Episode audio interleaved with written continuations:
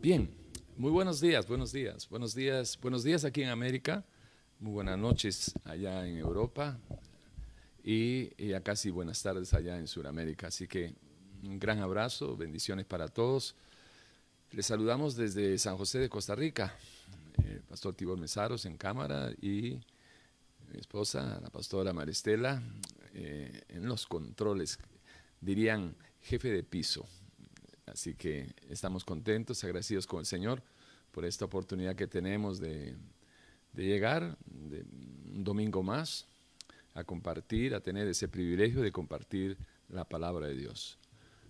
Siempre hemos tratado, y, lo digo con, con toda seguridad, siempre hemos tratado de que nuestros mensajes alcancen propósitos eh, definidos, tratando de ser una sana alternativa eh, en un mundo eh, lleno de confusiones y de enredos, y obviamente con sus consecuentes problemas. Hoy hemos preparado, bueno, anoche hemos terminado de preparar un material que creemos, consideramos justo y necesario el compartirlo para que ustedes eh, el modo eficaz, el modo más seguro y sobre todo eh, eh, con reglas universales, es decir, en todo lugar donde se escudriña la palabra, donde se estudie la palabra, se van a regir eh, por medio de la ciencia de la hermenéutica. La hermenéutica es eh, el arte de interpretar las escrituras. La hermenéutica bíblica es el arte de, interpretar la Biblia y eso es el punto donde nos vamos a centrar en esta hora.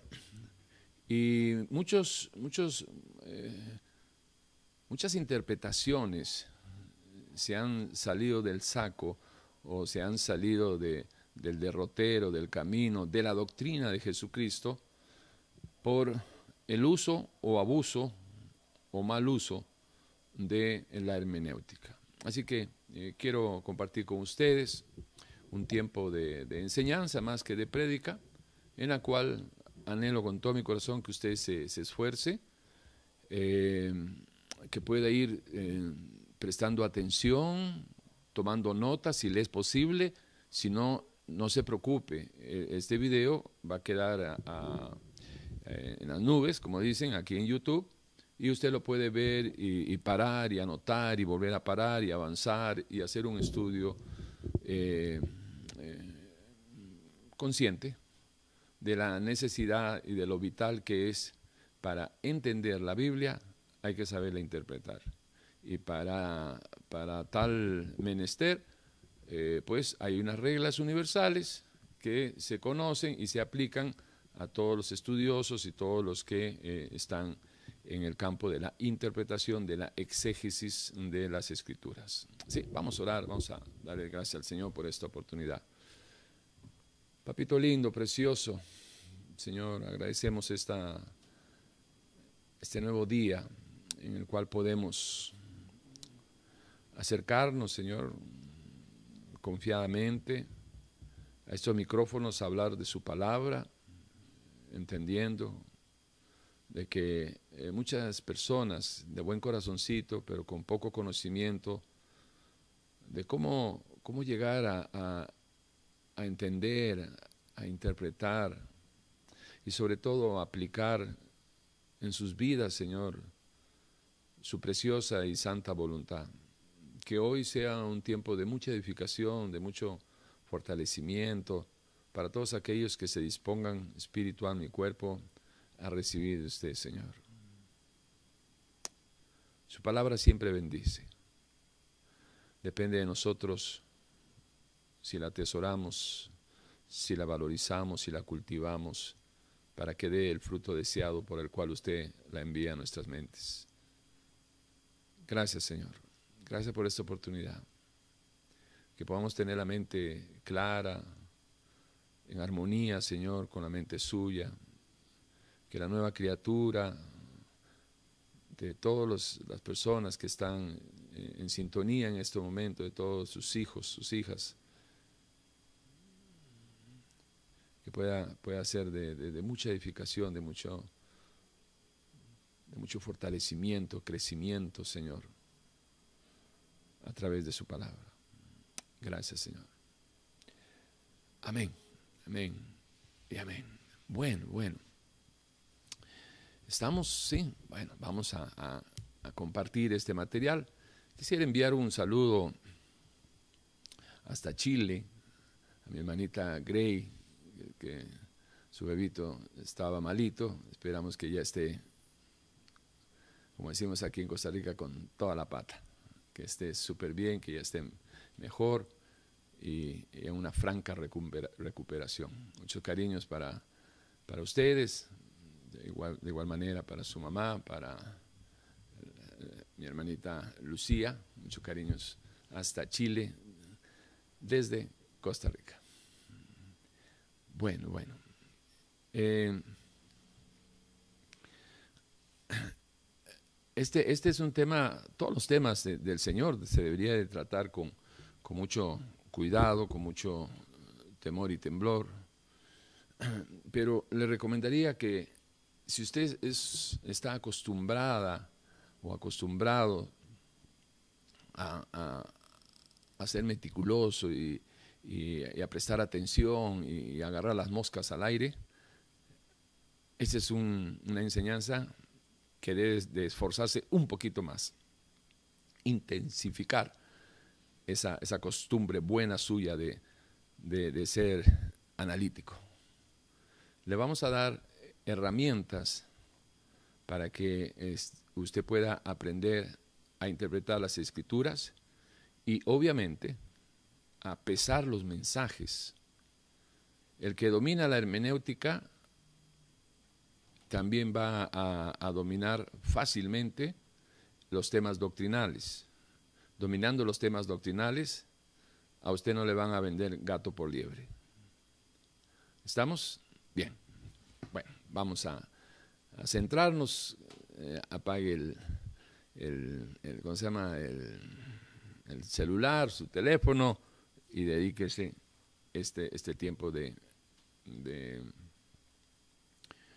de enseñanza.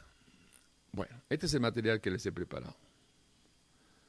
Eh, los verdaderos cristianos no dudamos de, la verdad absoluta, del eterno Dios absoluto que se autorrevela en las Sagradas Escrituras, es decir, en la Biblia.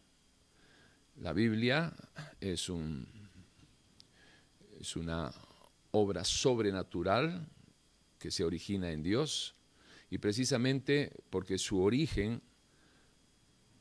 eh, de ese hilo conductor que se inicia en Génesis 1.1 hasta Apocalipsis 22.21, donde se cierra con un amén, ese hilo conductor comienza, se origina precisamente en la mente de Dios.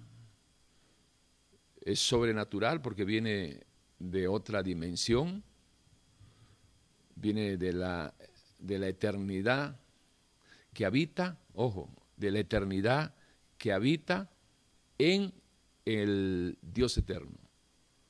No es que Dios habita en la eternidad, para que usted pueda tratar, tratar nada más de imaginarse, un poquito, con nuestras limitaciones.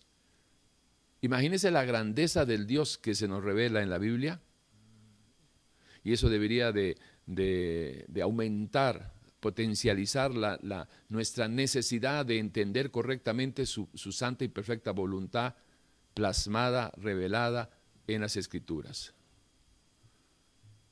Imagínese esta grandeza de Dios, no solo por lo visible que usted puede, puede ver, sino por las cosas que podemos entender por revelación, pero que no la vemos. Por ejemplo, el libro de Isaías nos revela de que la eternidad habita Dios. La eternidad habita en Dios, perdón. La eternidad habita en Dios, en el Dios eterno. Así que yo con solo pensar eso dejo de pensar. ¿Por qué? Porque es demasiado. se, le puede volar a uno el empaque del cerebro, así que, eh, pero sí le saca un wow, que eternamente eterno es nuestro Dios. Así que eh, lo lindo, lo bello, lo hermoso de aprender a, interpretar las revelaciones de Dios es que nos muestra, nos deja saber eh, pinceladas de, su grandeza, de su omnisciencia, de su omnipotencia, de, su, de la verdad absoluta de su omnipresencia. No solo la omnisciencia y omnipotencia, su omnipresencia. Es, decir, eh, es un, la Biblia es un libro de revelaciones, no es un libro de historia, eh, acerca de la humanidad. Es un libro de revelaciones de los planes, de la historia de Dios y la humanidad, que es muy diferente. Hay que incluir a Dios en, la ecuación. Imagínense que fue, fue escrita por más de 40 escritores que nunca se conocieron en muchos casos. En algunos otros sí fueron contemporáneos, pero en muchos casos nunca se conocieron. Y ese hilo conductor de pensamiento se desarrolla por más de 1500 años en tres continentes. Se escribió en África, se escribió en Europa y en Asia. Hay pruebas tanto eh, internas como externas en la Biblia, que aprendiendo a interpretarlas, usted va a llegar a amar la, la palabra, llegando a amar la palabra, eso lo va a llevar de la manito, de la manito del Espíritu, lo va a llevar de revelación en revelación, hasta lo que usted alcance y lo que yo alcance, porque no lo vamos a saber todo, pero suficiente para llegar no solo a amar la palabra, sino llegar a amar al Dios de la palabra, al Dios que se revela en, la, en las Sagradas Escrituras, en ese libro maravilloso, asombroso que conocemos como la Biblia. Y es una lástima, sería una lástima que usted siga eh, invirtiendo su tiempo escuchando hablar de, un Dios que no conoce y que no tiene el menor glub la menor idea de quién es, eh, cuáles son sus atributos, cuál es el, el Zoe de Dios, la naturaleza de Dios, los propósitos de Dios, qué puedo esperar yo de Dios, qué espera Dios de mí. Nada de eso usted va a poder eh, eh, no solo recibir la información, sino comprenderlo y entenderlo. Pero para eso se requiere de llegar a interpretar correctamente la voluntad de Dios. ¿Y dónde está esa voluntad de Dios? En la Biblia. Entre línea y línea, ahí está la intencionalidad de Dios, ahí está la voluntad de Dios. Ahora, entendemos también que existe una sola verdad desde Génesis hasta Apocalipsis, estamos de acuerdo. La Biblia tiene un solo mensaje, una sola verdad. Y entendemos que hay muchas aplicaciones. Pero las aplicaciones de la Biblia en realidad no es lo que nos separa. Lo que nos separa es de que hay doctrinas establecidas que es muy diferente a las aplicaciones de una verdad, porque una, si, si, si todos entendiéramos una verdad, una verdad, una verdad, y le diéramos diferentes aplicaciones a esa verdad, créame que no habría problema. Le voy a poner un ejemplo, porque aquí hay que usar mucho las analogías, los ejemplos, para poder este, tratar de visualizar este, eh, lo arraigado que está eh, Dios y su palabra y sus revelaciones. Por ejemplo, hay una verdad, que el hombre, el ser humano,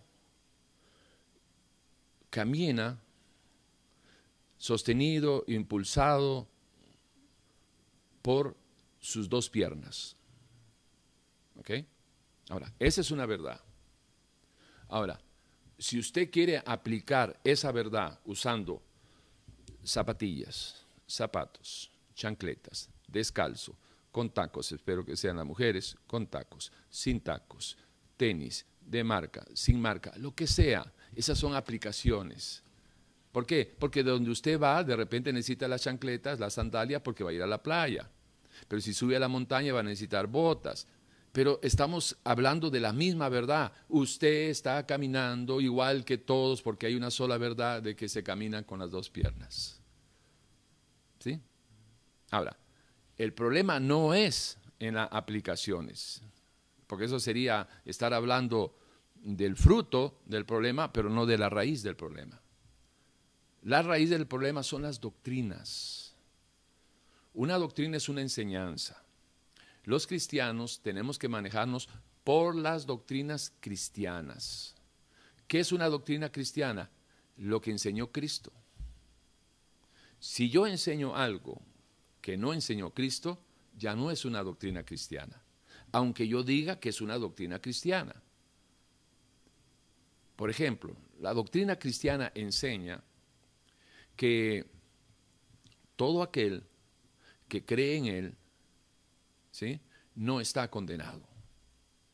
Ahora, vengo yo y digo, bueno, estamos aquí en esta iglesia cristiana y vamos a compartir la palabra de Dios conforme al Evangelio de Jesucristo. Y ustedes saben que Dios es bueno, y empiezo por ahí, y que Dios es misericordioso, y nuevas son cada día su misericordia, y empiezo a hablar algo puro relleno de colchón, pero aquí viene la herejía. Pero como la gente no presta atención muchas veces porque no domina, entonces ustedes saben de que Dios, vamos a hablar de la salvación, porque ustedes saben de que Dios es misericordioso, y Dios es amor, y Dios es amplio y generoso en perdonar y usted se tiene que, que, acercar confiadamente al trono del Señor para que alcance la misericordia de Dios y los beneficios de la cruz sean sobre su vida. Hasta ahí hay un zancocho ahí, pero, pero todavía no ha dicho ninguna doctrina.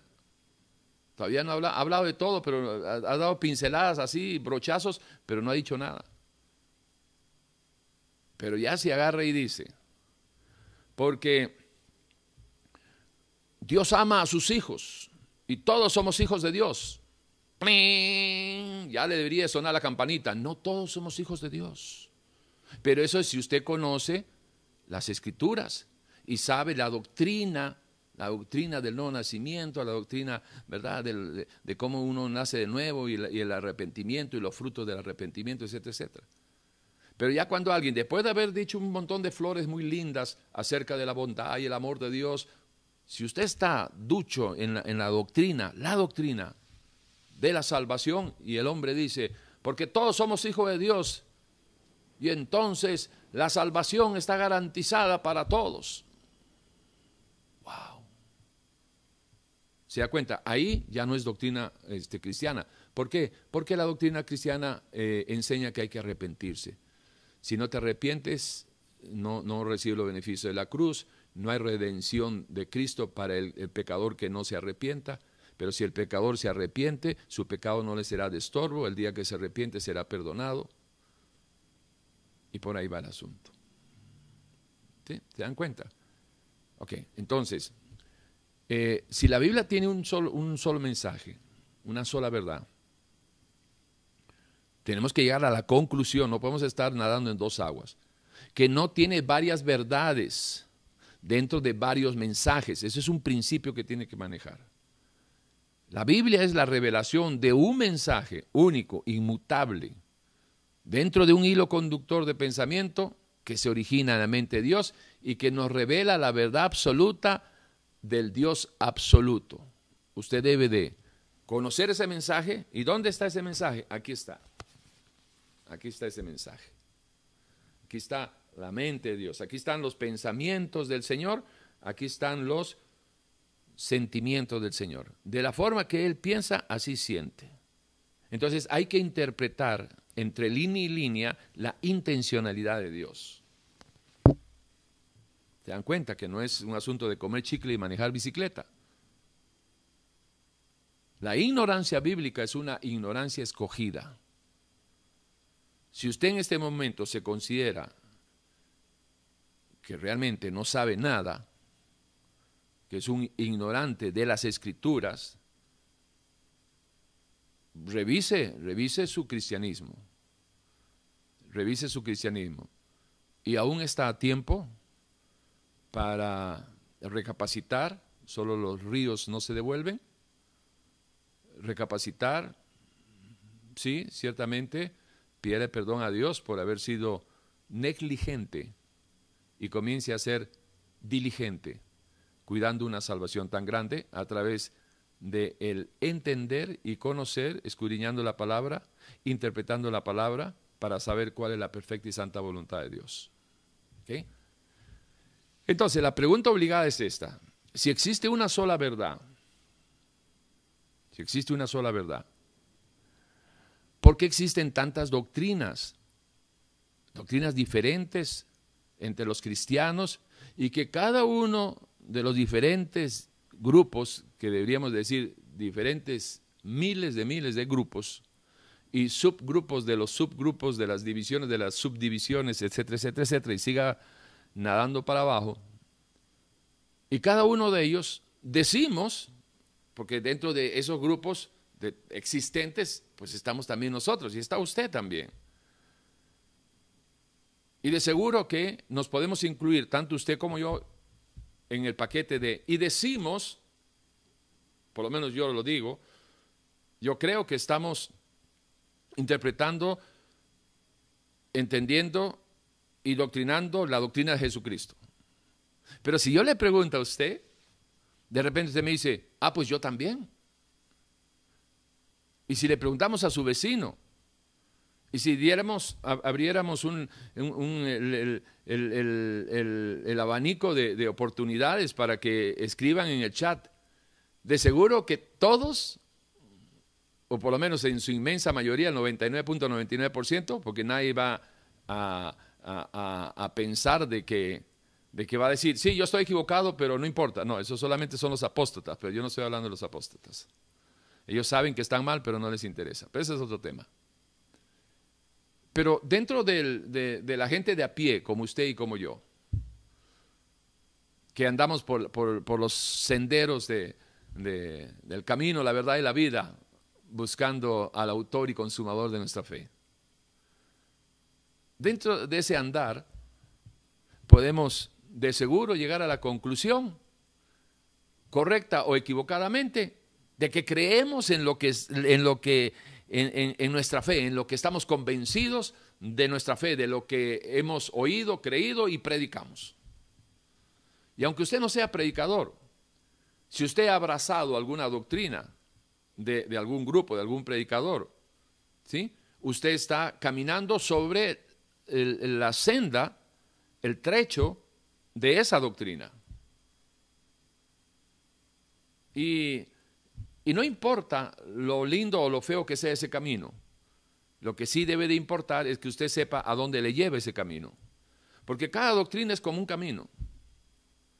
Las doctrinas tienen un principio, como los caminos, tienen un desarrollo, un espacio y tiempo que se va alargando o, ensanchando, y todo camino te lleva a algún lado.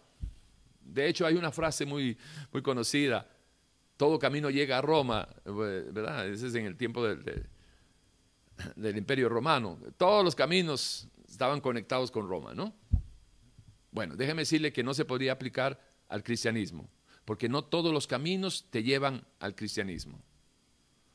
No todos los caminos, aunque digan en el letrero del bus que, que, te has subido, en el tren ese que, de doctrinal que te has este, embarcado, ¿verdad? En el barquito ese que te subiste, eh, aunque diga bienvenido al barco del amor de Cristo, no, no necesariamente tienes que confiar en eso. ¿Por qué? Porque hay muchos caminos, dice el Señor en su palabra, que, que a uno le parece que, que están bien, que están correctos, pero su final, que eso es lo que debe de importar conocer, ¿a dónde me lleva este camino? Su final es final de muerte. Entonces, antes de meterse a, abrazar una doctrina, usted sepa, tiene que saber Tiene que saber, no, no abrace por abrazar. Tiene que saber cuál es el final de esa doctrina. La doctrina bautista te lleva a un lado. La doctrina pentecostal te lleva a otro lado. La doctrina cristiana te lleva a Cristo. La doctrina budista te, lleva a Mr. Buda, al humanismo, por la senda del humanismo y de ahí no pasa.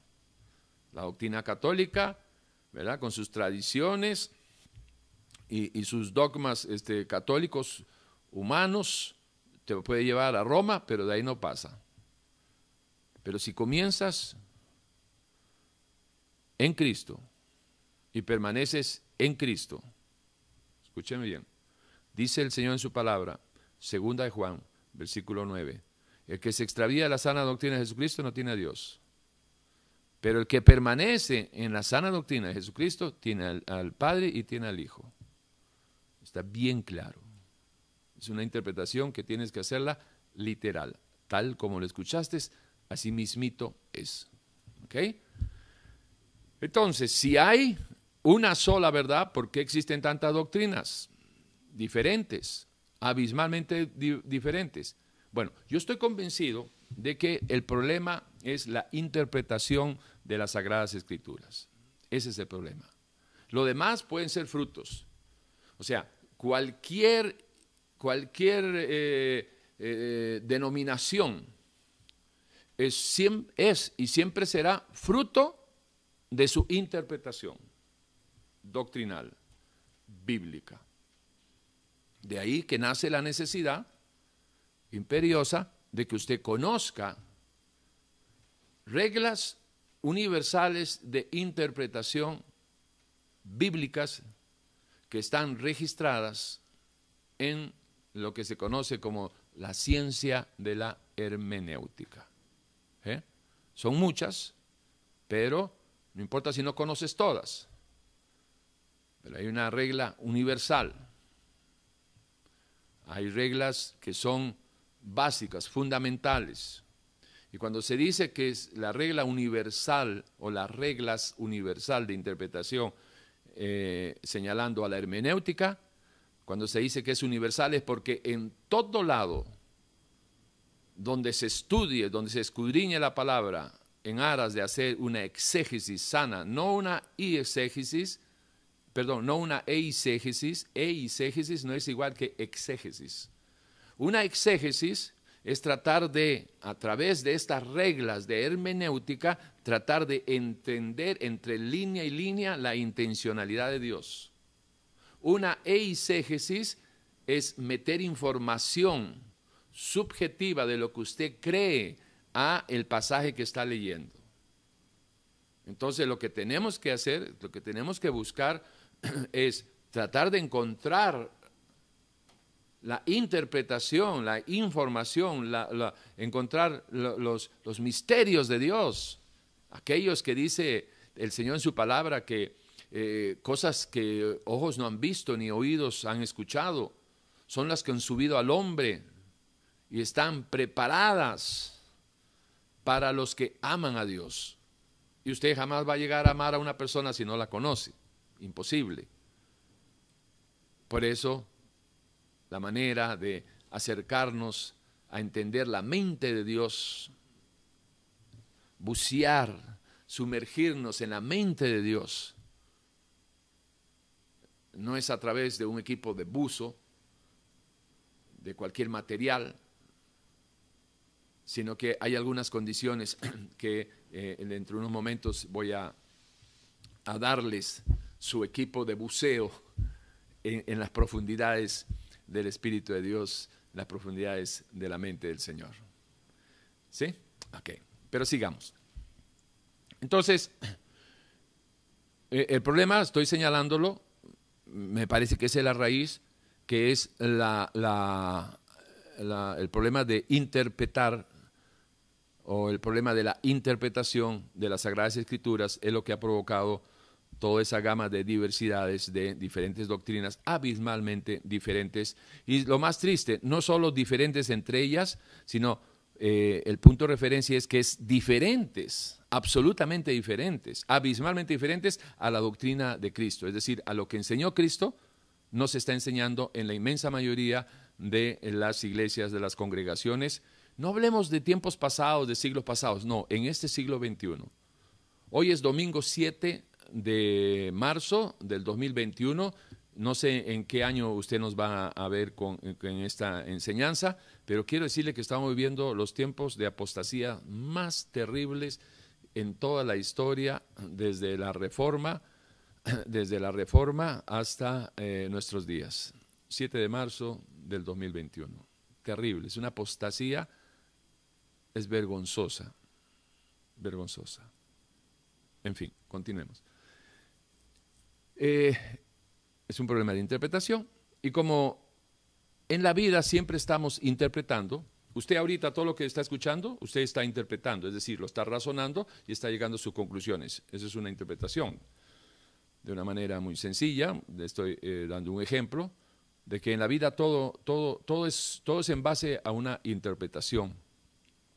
Todos interpretamos, bien o mal, todos interpretamos, correcta o incorrectamente, eh, pero sí lo estamos haciendo a tiempo y afuera de tiempo. Todos, en todo momento, interpretamos lo que está alrededor nuestro. Y eso se lo digo, porque la verdad siempre triunfa. Ciertamente, así como existen tres verdades, así vamos a interpretar las cosas que está a nuestro alcance, en nuestro entorno. Y estas tres verdades las podemos presentar de esta manera. Dentro de la mente suya hay una verdad.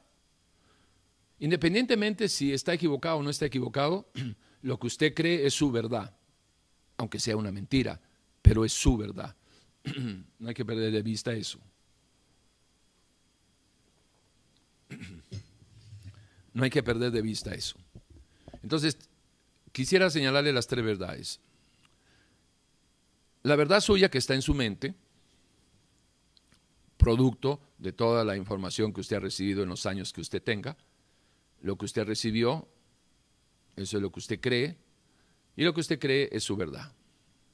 Pero después hay otra verdad, que es la verdad que está en mi mente.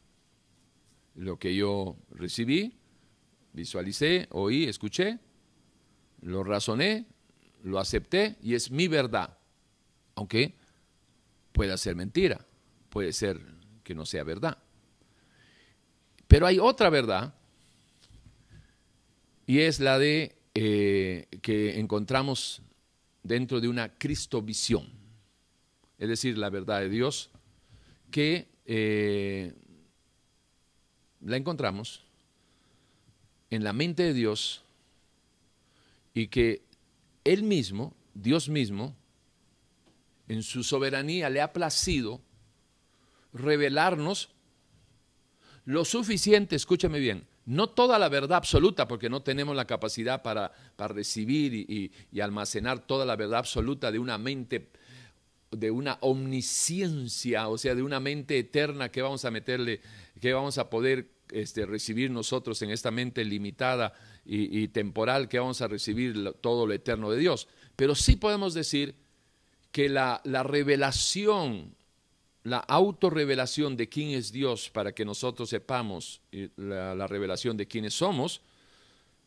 eh, Dios nos ha compartido de su mente, sus pensamientos, su voluntad, sus sentimientos, lo que Él sabe que es necesario, justo y necesario, para que usted crea en Él, para que usted lo acepte y no lo niegue, para que usted lo ame y no lo rechace, para que usted pueda estar confiado que el mismo Dios que lo ha creado y que le ha dado a usted la libertad de pensar y razonar en base a la información de la mente de Dios, es para que usted piense y decida libremente y piense bien, que interprete bien la vida, que interprete bien todos los temas existenciales. ¿Para qué? Para que pueda decidir bien y a la hora de decidir bien escoja cuando la vida le, hace el planteamiento eh, del cual nadie se va a escapar. De hecho, ya se lo han hecho usted, me lo han hecho a mí, y yo por 35 años escogí mal y lo rechacé. Y yo no sé cuántos años tiene usted de estar rechazando esta proposición de parte de Dios. He aquí, pongo delante de ti el bien y el mal, la vida y la muerte. Escoge tú. Por 35 años deseché todo lo que tenía que ver con Dios. Interpretaba la vida y la muerte a mi manera, obviamente con mi verdad. Más equivocado no podía estar. Pero en todo caso, lo que le quiero dejar en la mesa de trabajo, diría alguien, es que básicamente hay tres verdades, la suya, la mía y la de Dios. ¿Sí? Ok, ahora bien, el punto es de que para que nosotros podamos interpretar, necesitamos información. Ese, es ese es el tema, que necesitamos información.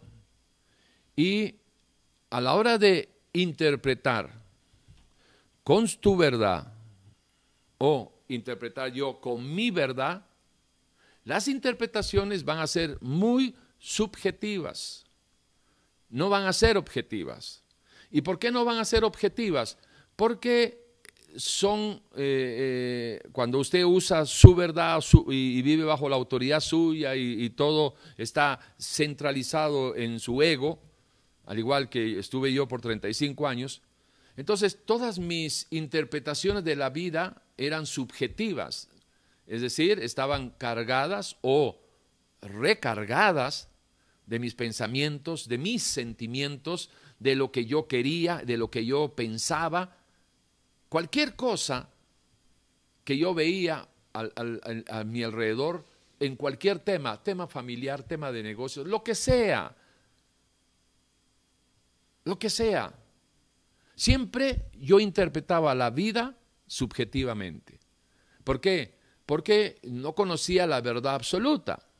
Y como no conocía la verdad absoluta, el viejo hombre, el viejo Tibor, que en ese momento no era viejo porque era el único Tibor que existía, recuerde que el viejo hombre en la vida de una persona aparece cuando nace la nueva criatura. Mientras no haya nueva criatura, no hay viejo hombre. Maneje eso así. ¿Ok? Entonces, Tibor, corrijo, no era el viejo Tibor, Tibor, porque todavía no había nueva criatura, no podía haber viejo Tibor. Entonces, Tibor, él decidía, interpretaba su existencia y lamentablemente interpretaba también la existencia de otros, asumiendo de que eso era así, porque yo lo decía, y, y, no me haga caritas porque igualito pensaba usted antes de ser cristiano ni me haga caritas. Si usted, si usted no es cristiano, sigue pensando igual. Que usted es el rey del mambo y que todo el universo gira alrededor del eje suyo. De la interpretación que usted le está dando al mundo, de la interpretación que usted le da a la vida suya y de la gente que le rodee y de los más allegados. Y todos tienen que bailar al ritmo que usted le toca. ¿Y por qué es así? Por la interpretación. ¿Qué tipo de interpretación? Subjetiva. ¿En base a qué? A una verdad relativa. Ustedes saben de que cuando uno, eh, cuando uno maneja una verdad relativa, lo que va a engendrar es una interpretación subjetiva. O, si quiere decirle, una interpretación también relativa. ¿Por qué? Porque las cosas yo las voy a aprobar y las voy a ver, las voy a buscar, ¿sí? Eh, en línea y en armonía con lo que a mí me gusta, con lo que yo pienso que está bien y según mi verdad. Bueno, esto, este razonamiento que yo le estoy eh, eh, presentando es lo mismo que ha hecho usted durante toda su vida, pero quizás nunca lo ha razonado de esta manera. Pero eso es lo que usted está haciendo. Sin Dios estás interpretando ¿sí? subjetivamente la vida suya, afectando a todos los, iba a decir los bobos que le siguen, porque el que, el que, el que sigue a alguien que no sabe dónde va, bueno, cruza la línea de víctima a cómplice sin darse cuenta. Pero ese es otro tema. En todo caso, existen este tipo de, de interpretaciones, la objetiva y la subjetiva. Ahora bien, todo va a depender de la información que usted mantenga en su, en su mente. Eh, ciertamente las, interpretaciones subjetivas son de género humano, porque toda la información que tiene usted en su mentecita, ¿sí? Eh, por ser todos, antes de nacer de nuevo, antes de ser hijos de Dios, engendrados por el Espíritu y por la palabra, todos somos criaturas de Dios, hemos sido creados, no somos hijos de Dios, pero somos criaturas creadas por Dios. Entonces, también deberíamos de señalar de que somos entes particulares. Tenemos cada uno nuestra identidad propia y, esta identidad se, se, debe de decir con precisión que es, somos entes eh, particulares, individuales, con identidad propia, porque cada uno de nosotros, cada uno de nosotros ha visto y oído y a través de nuestros órganos sensoriales hemos puesto, almacenado, eh, eh, ¿verdad? La, información natural que hemos visto en este sistema natural, en este entorno natural. Dios no tiene nada que ver ahí. Entonces, por eso podríamos decir que las interpre interpre interpretaciones subjetivas son ciertamente ciertamente eh, interpretaciones humanas, son de género humano. Y por otro lado, ¿recuerdan ustedes este, ese, dicho? Este, cada cabeza es un mundo. ¿Se acuerdan? Sí, y, es, real, es verdad, es, eso es una realidad.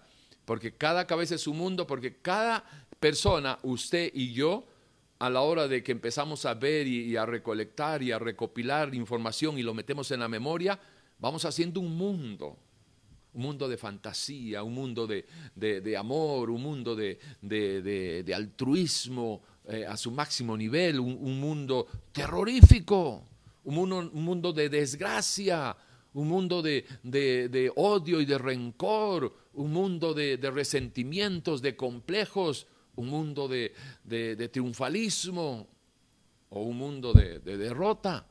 Cada cabeza es un mundo. Va a depender de la información que usted reciba, procese y le ayude o le perjudique a la hora de interpretar lo que está viviendo. Por ahí van las cosas. Entonces, Proverbio 23, 7 es un pasaje eh, fundamental para eh, acuñar en el momento que se está hablando sobre eh, la identidad del ser humano, sobre el problema existencial, y, nos ayuda mucho a ubicarnos como, como ancla eh, en, las, en, las, ah, en, las diferentes aristas que pudiéramos movernos para tratar de de, ver cuál es el camino por donde debemos de seguir y, tratar de encontrar nuestro origen, propósito de vida y destino final. Bueno, Proverbios 23, 7 nos ayuda como un punto de partida. Porque si usted no sabe quién es, todo lo que usted vaya a construir después va a ser eh, como fruto de una mala o una muy light interpretación sobre su existencia. Proverbio 23, 7 dice, porque ¿cuál es el pensamiento de Tibor en su mente? Usted póngale su nombre. Porque ¿cuál es el pensamiento de Tibor en su mente? Tal es él. Así de sencillo, así de sencillo. Usted no es lo que eh, ciertamente quisiera ser, no necesariamente es así. Mucha gente quiere ser este, eh, piloto y, nunca se ha dado cuenta de que si se sube al segundo piso de un edificio ya, le dio vértigo, entonces nunca vas a ser piloto. Tú puedes tener muchas ideas, pero ciertamente eh, Proverbios 23.7 te ubica bien. Tú eres la verdad que tú tienes en tu mente según tú la puedas interpretar. Porque ¿cuál es el pensamiento del hombre en su mente? Tal es él. ¿Estamos? Ok. Ahora bien, eh, cuando nosotros por otro lado, cuando nosotros hablamos de las interpretaciones objetivas, ya eso es, se da en un ámbito de, de, exclusivo eh, privilegio. Es, una, es un área residencial, diría alguien por ahí, que, se va dando poco a poco, desarrollando poco a poco en la nueva criatura, según la intensidad que eh, la intensidad que viva el proceso de Efesios 4, 22, 23 y 24.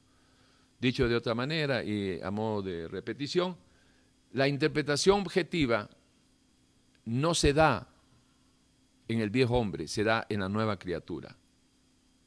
El viejo hombre nunca va a salir de sus interpretaciones subjetivas porque nunca va a aceptar la verdad absoluta de Dios porque en el momento que acepte la verdad absoluta de Dios, entonces deja de ser lo que es y nace una nueva criatura que va a tomar el, trono de la, de la autoridad de, ese, de esa persona que ha nacido de nuevo, de ese ser tripartito, va, a tomar el trono de la, de la, se va a sentar en el trono de la autoridad, la nueva criatura, desarrollando la mente de Cristo que habla 1 Corintios 2.16.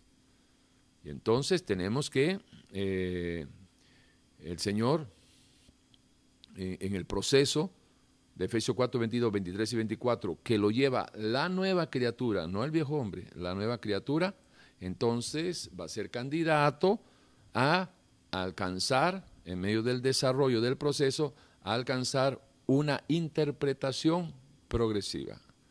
Una interpretación progresiva y objetiva o si usted quiere ponerle una interpretación objetiva que se da progresivamente. ¿Vamos? ¿Ok? La nueva criatura, al ir en pos de 1 Corintios 2.16, desarrollando la mente de Cristo, ejercerá objetividad en los dichos de su boca a la medida de, la verdad de Dios y entonces su vocabulario, su modo de hablar, será totalmente diferente y, el que sabe notará que está delante de un hombre que está interpretando eh, la vida objetivamente, porque está interpretando objetivamente al dador de vida eh, revelado en las Sagradas Escrituras. Por ejemplo, ya uno no va a decir, es que yo creo, yo creo, yo creo, yo, yo creo que, yo creo que. Es que yo pienso, ¿piensas qué, hombre? No pienses mucho, te va a dar un derrame en el cerebro, hombre. Pienso, yo creo, yo creo aquí, yo creo allá. Es que yo digo esto, yo digo el otro. Cuando uno, cuando uno está desarrollando la mente de Cristo eh, a través, en la nueva criatura, a través de esa relación, en el proceso, eh, ya usted empieza a hablar. Cuando le preguntan sobre algún tema, ya usted dice, así dice Dios Así dice Dios. Escrito está. Ya no es yo creo, yo digo, sino, pastor, ¿y usted qué cree de esto, esto, esto? Así dice Dios. Escrito está. El Espíritu Santo dijo esto. El Espíritu Santo le reveló a, Pablo, a Pedro. ¿Y qué es lo que uno está haciendo?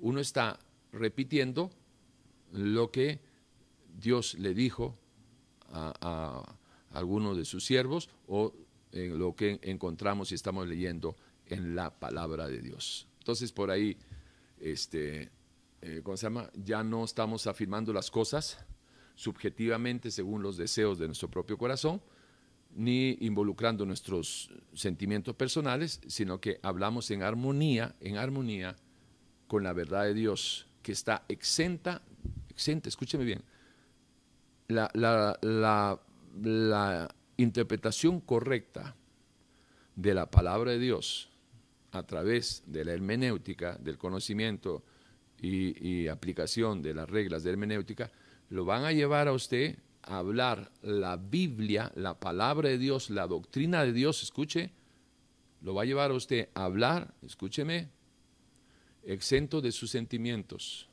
de sus favoritismos, de sus pasiones. Le voy a poner un solo ejemplo y avanzamos. Si los calvinistas tengo que usar un buen ejemplo. Y los calvinistas eh, de la predestinación, los hipercalvinistas. Si, los, si estas personas dejaran su pasión por, por Calvino, dejaran su pasión por las doctrinas calvinistas, y, todo el ego que se les ha inflado, ¿verdad?, a causa de, esas doctrinas.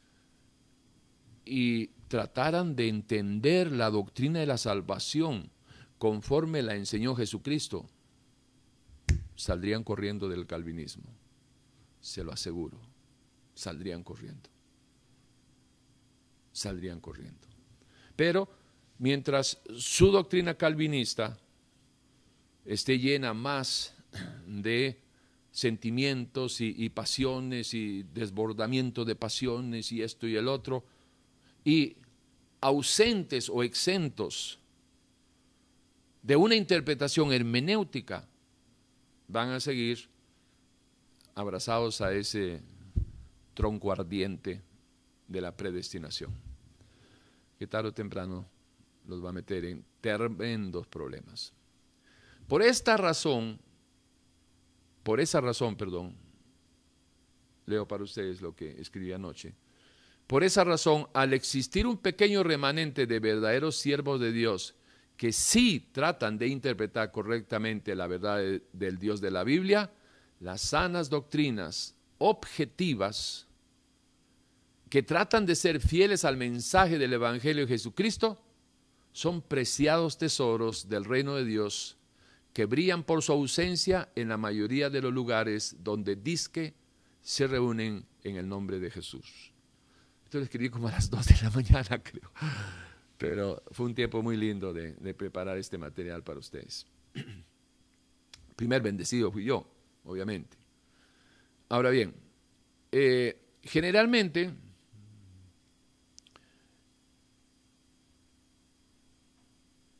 eh, son interpretaciones subjetivas en busca de sus propios intereses lo que se está escuchando en el 90% de los púlpitos en este siglo. Muy pocas son las interpretaciones objetivas que se predican.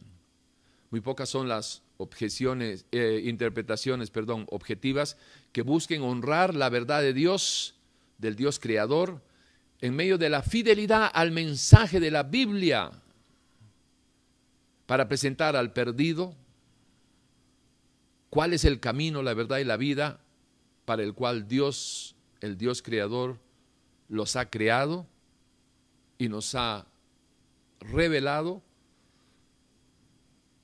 su voluntad, la voluntad de Dios, del Dios creador para sus criaturas y que están plasmadas en este libro que se conoce como la Biblia y que debemos de aprender a interpretar. Fuera de la verdad revelada en la Biblia, el problema existencial del ser humano es insuperable. Es decir, si usted todavía es de aquellos pocos, porque son pocos ya la gente, ya el problema existencial ya ni lo tocan, ya no hablan de eso. Es más, dígame usted que está ahí, ¿Hace cuánto que, no tiene una conversación en una reunión sobre el problema existencial? Origen del hombre, propósito del hombre, destino final. Por eso viven sin sentido. Y lamentablemente, eh, tratar de superar el problema existencial sin la interpretación y entendimiento de la voluntad de Dios es imposible, será imposible, ha sido imposible para el ser humano. Por ende, me gusta esa palabra, por ende, debemos de saber los fundamentos de interpretación de la palabra de Dios para poder ayudar a toda criatura a entender el mensaje de Dios, quien los creó, los formó y los compró a precio de su preciosa sangre. Esta es toda la introducción, ¿ah? vamos, ya ahorita, ahorita entramos. ok, ahorita entramos a desarrollar ya los, eh, los principios básicos de hermenéutica. Se los voy a compartir y espero que, espero no, anhelo con todo mi corazón que les pueda ayudar a escudriñar y entender de manera más clara y precisa las Sagradas Escrituras. Eh, muchos pasajes distorsionados por los mercenarios de la palabra y que la gente escucha y creen y aceptan como si fueran doctrinas cristianas, serían fácilmente refutados si la gente conociera un poco de las reglas de interpretación de la palabra. Para eso existen las reglas de hermenéutica. Eh, así que vamos a, darles unas pinceladas sobre hermenéutica. Eh, la, la, palabra o el concepto de hermenéutica proviene de una expresión griega, eh, déjenmelo leerlo correctamente, hermeneusin, hermeneusin. Yo no hablo griego, ¿ah? hay gente que se aprende dos palabras y, hace creer a la gente que, que hablan griego. Eh, esta palabra hermeneusin significa el arte de interpretar. Ahora bien, las predicaciones o los mensajes sin hermenéutica transfieren o pasan el mensaje, un mensaje. ¿Sí? Va de nuevo. Las predicaciones o los mensajes sin hermenéutica, sin el trabajo hermenéutico sobre esa doctrina, puede transferir o pasar un mensaje, pero por no haberse aplicado las reglas de hermenéutica, estará carente del propósito, de la misión, del objetivo por el cual Dios envió esa palabra. Estará exento también, falto de revelación del mensaje del autor al destinatario. Estará, hay una palabra que, buscando la, la encontré, acéfalo la predicación sin la hermenéutica estará acéfalo de la voluntad del Dios creador para sus criaturas, es decir, sin pie ni cabeza, sin forma, sin un, un punto de referencia sólido, acéfalo, sin cabeza, sin autoridad sin objetivo, un mensaje muerto, lo que se conoce como, o, muchas veces se, menciona como letra muerta, que no vivifica. Porque la palabra es vivificada cuando la voluntad de Dios actúa en la mente del que la recibe. Pero si tú no sabes cuál es la voluntad de Dios, cómo va a actuar la voluntad de Dios en ti si no entiendes porque no has interpretado o te, la han enseñado distorsionadamente esa perfecta y santa voluntad. Piénselo. Por eso es de que el predicar o el doctrinar no solo es un asunto de, de transmitir, de pasar un mensaje, debemos de tratar de interpretar fielmente el mensaje desde su origen y transmitir, interpretar fielmente la esencia de la intencionalidad por el cual Dios la envió. No deberíamos de quedarnos en presentar el mensaje, deberíamos de vivificarlo al señalar su origen, la identidad del autor, la intencionalidad del autor, el propósito por el cual fue enviado ese mensaje. Es decir, interpretar el mensaje para que pueda ser entendido correcta y acertadamente. Hay unos principios personales para una sana exégesis, eh, cuidándose de una eisegesis. Es decir, eh, hay una, eh, he, anotado, déjeme ver cuántos anoté, uno, dos, tres, cuatro, cinco, seis. He anotado seis eh, requisitos, llamémoslo así, de principios personales que usted debe de, tratar de, de tener conciencia de su presencia o de su ausencia, ubicarse. Y son los siguientes, para que usted aprenda a hacer una sana exégesis, una sana interpretación de las escrituras en base a las reglas de la hermenéutica. Y como les dije, la exégesis es tratar de encontrar la intención de Dios entre línea y línea pero ojo, cuidándose de no hacer una eisegesis, que es meter información conforme a nuestros deseos, eh, decir una cosita, otra cosita, según nuestra pasión, nuestro, nuestras necesidades, etcétera, etcétera. ¿Ok? Bien. Estos principios, para que usted pueda desarrollar una sana hermenéutica, para, eh, en medio eh, de una, perdón, para que usted pueda desarrollar una sana exégesis bajo la protección de las reglas de la hermenéutica, sus requisitos personales, requisitos personales, no académicos, no teológicos, sus requisitos personales serían los siguientes, según eh, una recomendación personal para usted. Primero, ser un hijo de Dios y estar viviendo en obediencia. Puse en obediencia eh, a su palabra, ¿verdad? Ser un hijo de Dios y estar viviendo en obediencia a su palabra.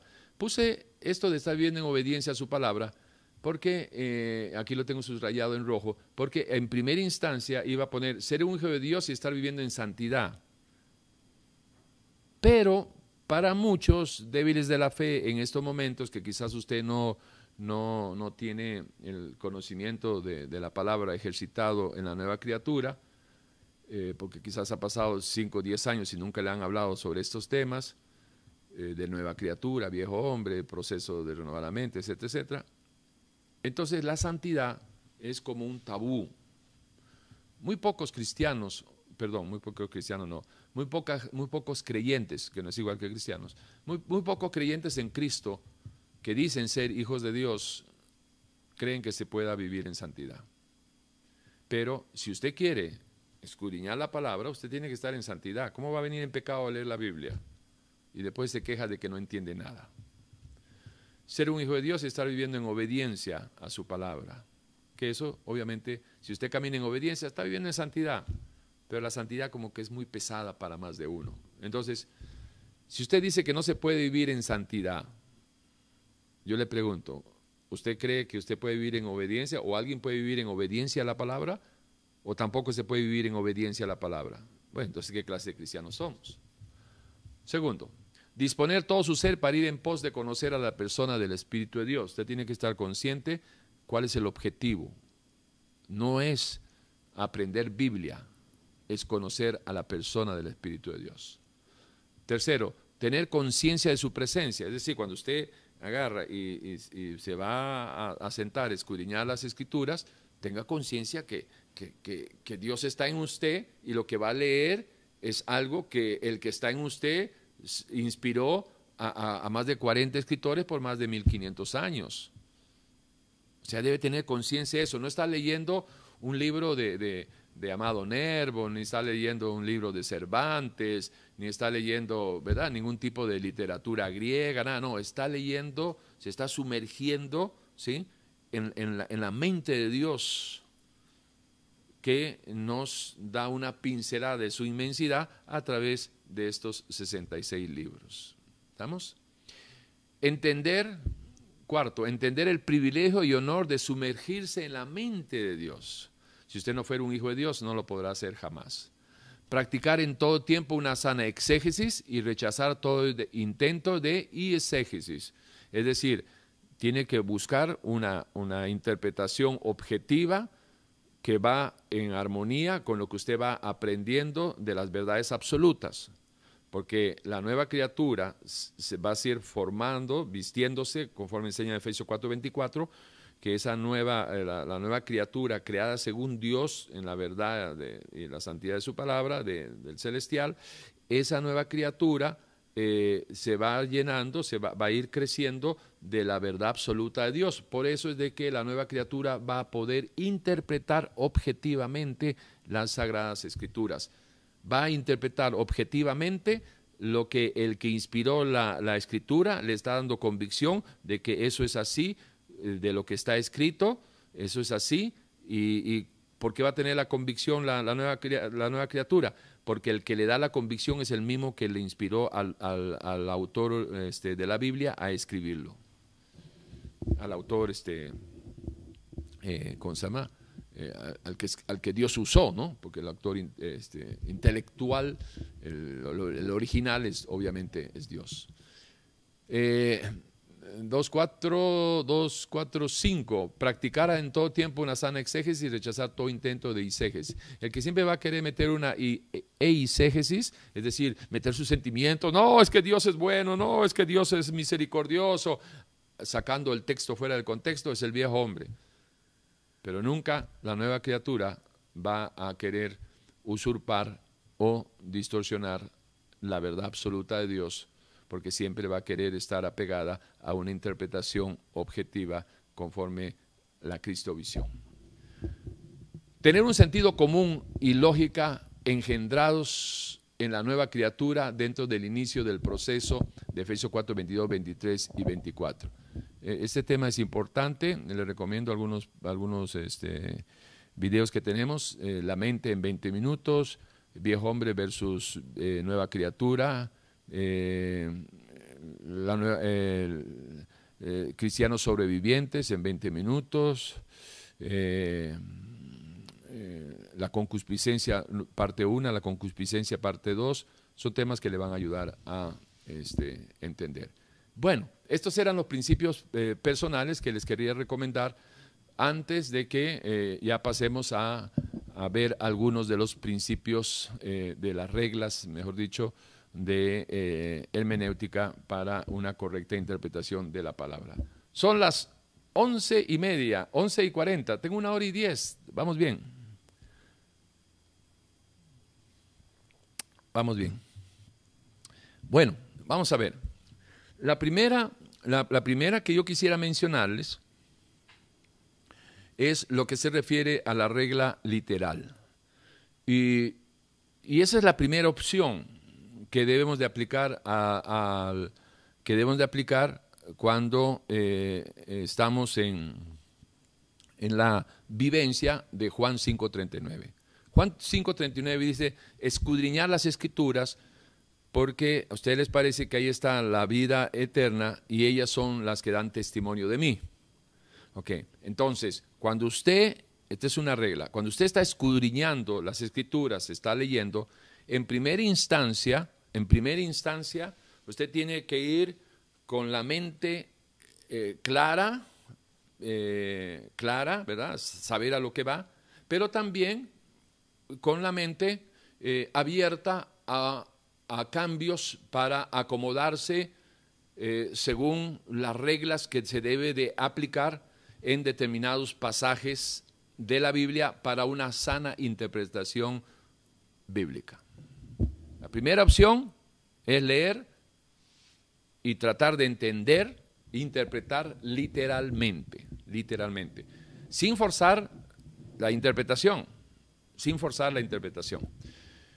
Si la escritura es clara, si es llanamente entendible, naturalmente entendible, no le busquemos espiritualizar el pasaje. Por ejemplo, Mateo 23, 9 dice, no llaméis Padre, a, Padre vuestro a nadie en la tierra, porque uno es vuestro Padre, el que está en los cielos. O sea, esto usted lo tiene que leer, ¿verdad? Bajo este principio, usted, usted abre la Biblia, va a escudriñar, tratar de interpretar y, y lléguele con toda la disposición a entender literalmente, en primera instancia. Y se va a encontrar pasajes como este. No llaméis Padre vuestro a nadie en la tierra, porque uno es vuestro Padre, el que está en los cielos. Punto. ¿Cómo usted interpreta este pasaje de Mateo 23, 9? Pues como lo dice literalmente. Mm, y, para lo debo de aplicarlo en mi vida literalmente. Bueno, no voy a llamar Padre a nadie aquí en la tierra, obviamente que está hablando acerca de Dios, porque uno es vuestro Padre, el que está en los cielos. Aquí no hay que buscarle eh, tres pies al gato ni nada por el estilo. Así mismo es y así mismo es. Por ejemplo, otro pasaje, cuando dice el Señor en su palabra, y Jesús se durmió en la barca, ¿no? ¿Cómo tiene que interpretar usted eso? Pues que se durmió. Ahí, no, no hay que espiritualizar nada, se durmió. Se durmió, punto, ya está, interprételo así. No hay nadie que, sí, se durmió, pero, pero en eso en el cuerpo, porque era 100% hombre, pero en el espíritu él estaba controlando las olas del mar. No, no, no.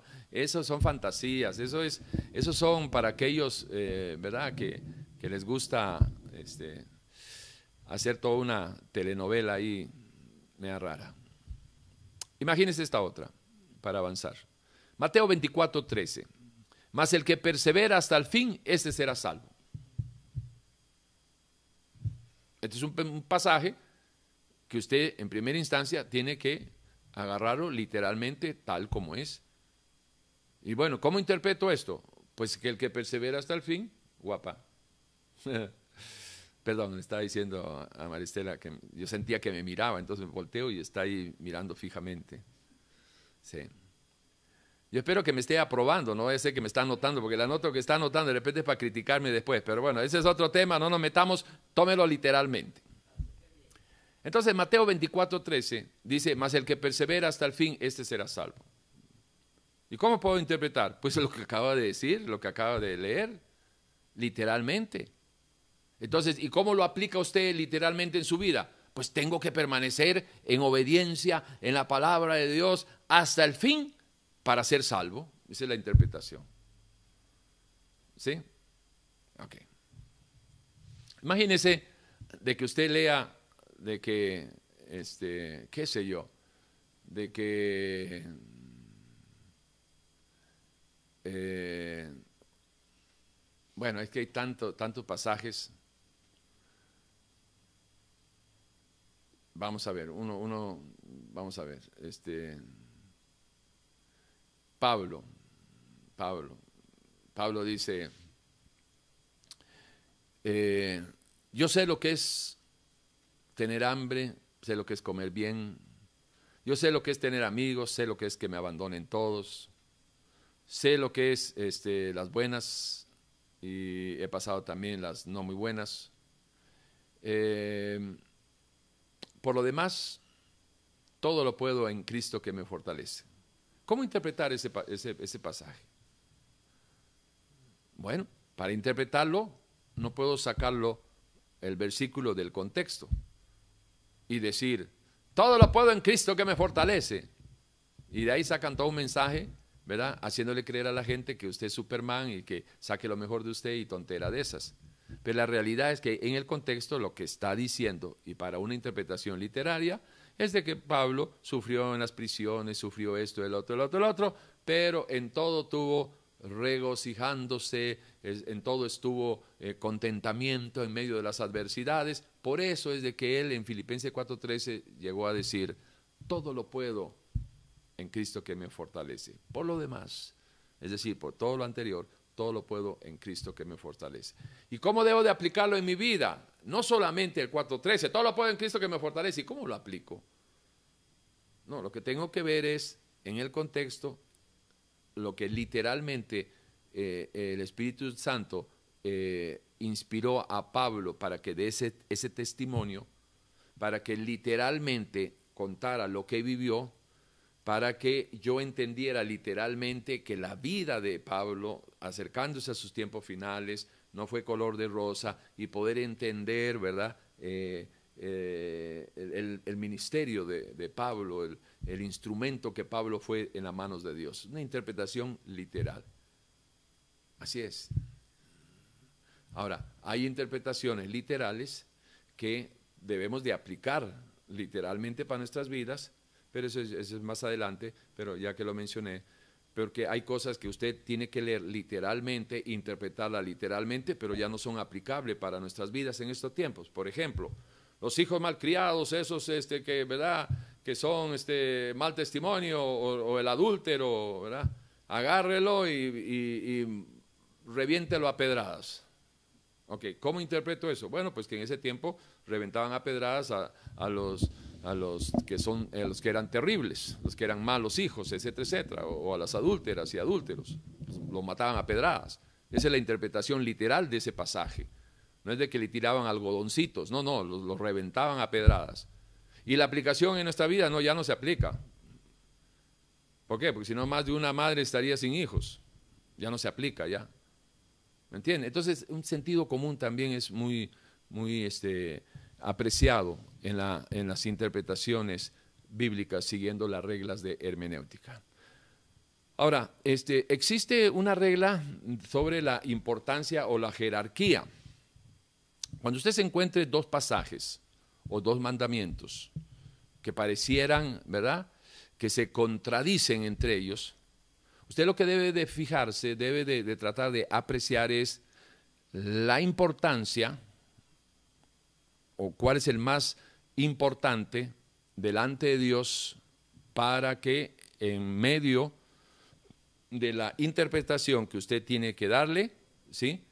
escoja el más importante entre los dos y lo ponga eh, eh, y que elija al que sea más eh, trascendental y que lo elija como interpretación aplicable para su vida. Los detractores de, de Dios, de la palabra, de la Biblia, por ignorar esta regla de hermenéutica o por mortificar, por molestar, en griego se dice por, fregar, este, vociferan señalando, ve, aquí hay una contradicción. ¿Y por qué hay una contradicción? Ah, porque ellos dicen, mire, por un lado dice una cosa y por aquí por el otro lado dice la otra cosa. Se contradijo la Biblia. Sí, pero es que si aplicaran la regla de la importancia o de la jerarquía, se darían cuenta que no hay ninguna contradicción. Son dos informaciones y nosotros tenemos que pesar a la luz. Para eso es de que eh, hay que aplicar otra regla. Nunca se saca una doctrina eh, de un solo pasaje. Hay que aplicar el Salmo 119, versículo 160, que dice, la suma de su palabra muestra la verdad. O perdón, eso fue un agregado. La suma de su palabra es verdad. Parafraseando, muestra la verdad. ¿Sí? Entonces, no hay contradicción en la palabra. Lo que sí encontramos en, varias ocasiones son eh, diferentes eh, eh, información, detalles sobre un mismo suceso. Muchos, por otro lado, por desconocer esta regla de hermenéutica, los ha llevado a caer en el legalismo o en la, religiosidad o en los superliberales, ¿no? Pero ¿por qué es eso? porque eh, lo han enfatizado por un lado eh, demasiado o lo han minimizado o lo han rechazado del todo. Y si aplicaran esta regla, hay dos temas, hay dos posiciones, dos menciones sobre una sola, dos temas no, eh, dos menciones sobre un solo tema, sí, vea cuál de los dos es más importante. Casi siempre usted va a encontrar que es diferente información sobre un mismo tema, pero es que uno complementa a la otra. No es que se contradicen, no hay contradicción. Por ejemplo, ¿recuerdan ustedes Hechos 2.38? Donde eh, eh, Pedro perdón, manda, manda a bautizar en el nombre de Jesucristo para perdón de pecados y para recibir el don del Espíritu Santo. Bueno, por, no aplicar eh, varias reglas, por brincarse varias reglas de hermenéutica, eh, sectas como lo solo Jesús han llegado a la conclusión errática, falsa totalmente, de que el bautismo en aguas se hace en el nombre solo de Jesús. Entonces, si usted le presenta Mateo 28, 19, donde dice el Señor, de que ir y hacer discípulos y predicar el Evangelio, etcétera, y bautícenlos y a todo aquel que creyera, bautícenlos en el nombre del Padre, del Hijo y del Espíritu, ¿sí? Entonces, este, usted agarra y tiene dos, dos eh, menciones diferentes sobre un mismo caso, sobre un mismo tema, sobre una misma doctrina del bautismo en aguas. Entonces, ¿qué hace? Aplica la regla de la importancia o jerarquía. ¿Quién es más importante o quién tiene más peso? o más jerarquía? ¿Pedro o Jesús? Entonces, ¿quién dijo que hay que bautizar solo en, Jesús, en el nombre de Jesús? Pedro. ¿Quién dijo que hay que bautizar en nombre del Padre, del Hijo y del Espíritu Santo? Jesús. Entonces, toma este, este, esta doctrina y la usa para eh, predicar eh, sobre el bautismo en aguas. ¿Ok? Eh, por ejemplo, hay otro, hay, otro, hay otro ejemplo que encontré en la palabra, y es el libro de jueces. El libro de jueces, capítulo 6, versículos del 1 al 21, encontramos que, tiene como subtítulo o encabezado la toma de Jericó. ¿Sí? Okay.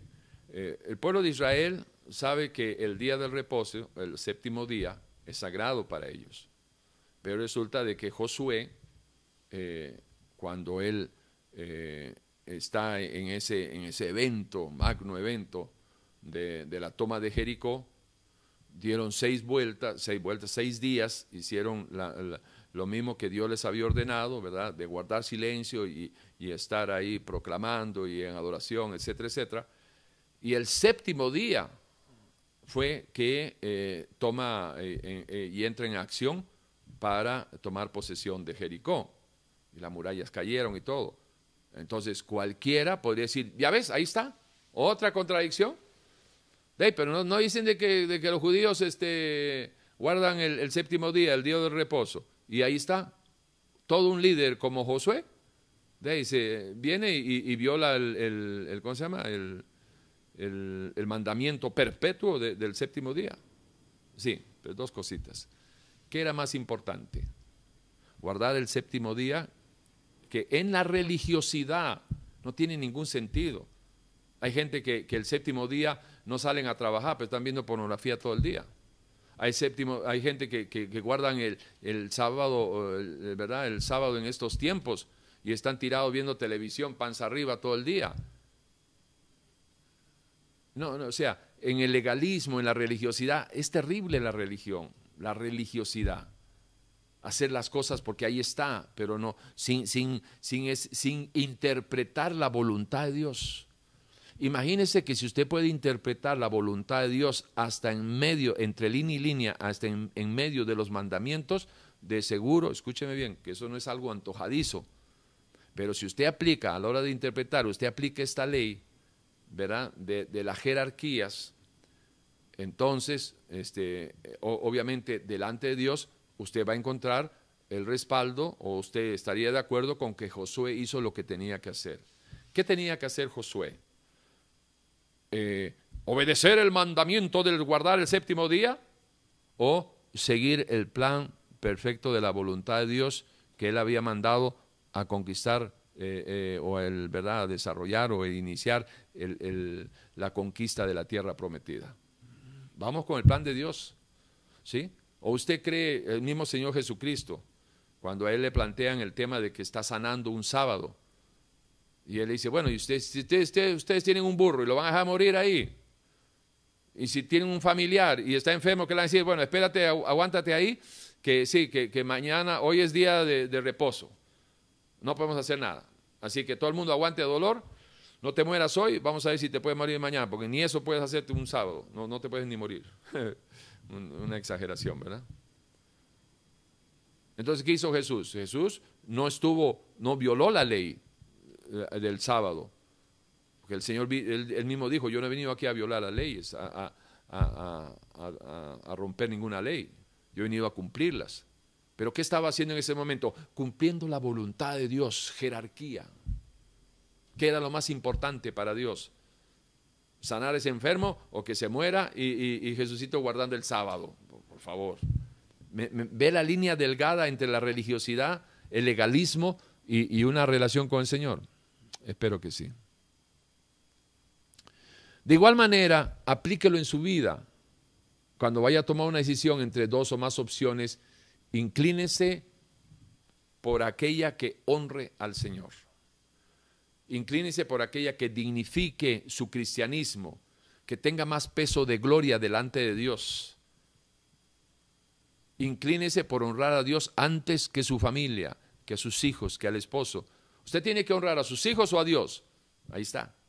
Aplique esta ley de, de hermenéutica. Jerarquía.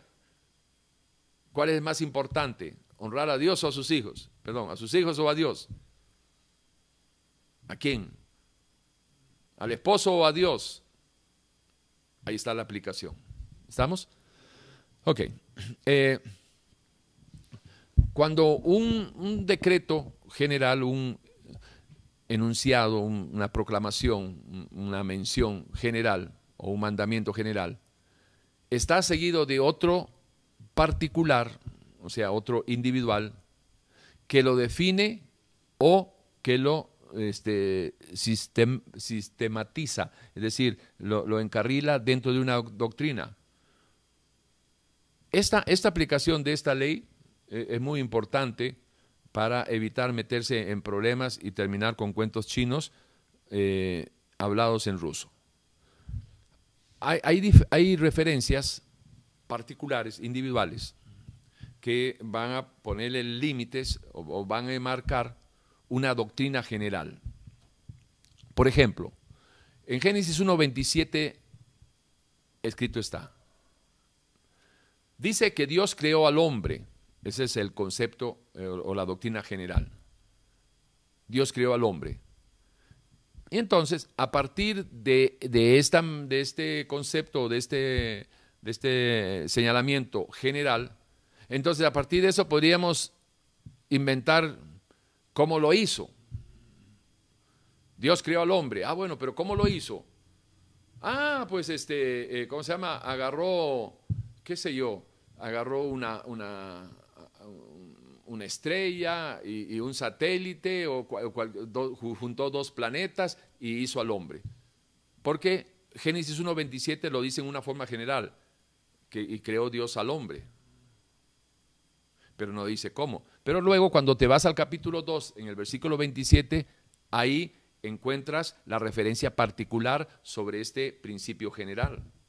El principio general es Génesis 1.27, creó Dios al hombre. El principio particular es, y entonces sopló o lo hizo al hombre del polvo de la tierra y sopló. Entonces ahí, este, este, esta mención particular, individual de, de Génesis 2.27, donde dice cómo hizo al hombre, entonces limita, lo, lo aclara la doctrina general que encontramos en Génesis 1.27, donde dice Dios, y creó Dios al hombre. Génesis 2.27 dice, del polvo y de la tierra lo creó. ¿Me entiende? Ok. Entonces, eso ayudaría mucho a que si usted no maneja este, este, esta regla de, de hermenéutica, usted puede agarrar un concepto general o una mención general, como vamos a tratar en estos días, por ejemplo, primera de de Corintios capítulo 14, versículos 29 eh, y 30 en adelante, eh, donde eh, hay una mención general, ¿sí? Donde se habla, dice, la mujer calle, ¿verdad? Calle en la congregación y, hable en la casa y, encerrada en el cuarto. No permito que hable aquí en la iglesia. O el, otro de, Timoteo también que, que manda callar a la mujer. Ok, entonces esas son, podríamos aplicarlo con esta regla, general a buscarle particularidades que en la suma de su palabra le van a dar una luz a usted precisa, una interpretación sana sobre lo que la, doctrina de, en este caso, ¿verdad?, sobre la mujer y la prohibición de su ministerio, que si puede o no puede trabajar, si puede pastorear o no puede pastorear, y qué puede hacer la mujer. la doctrina sería la mujer en el ministerio.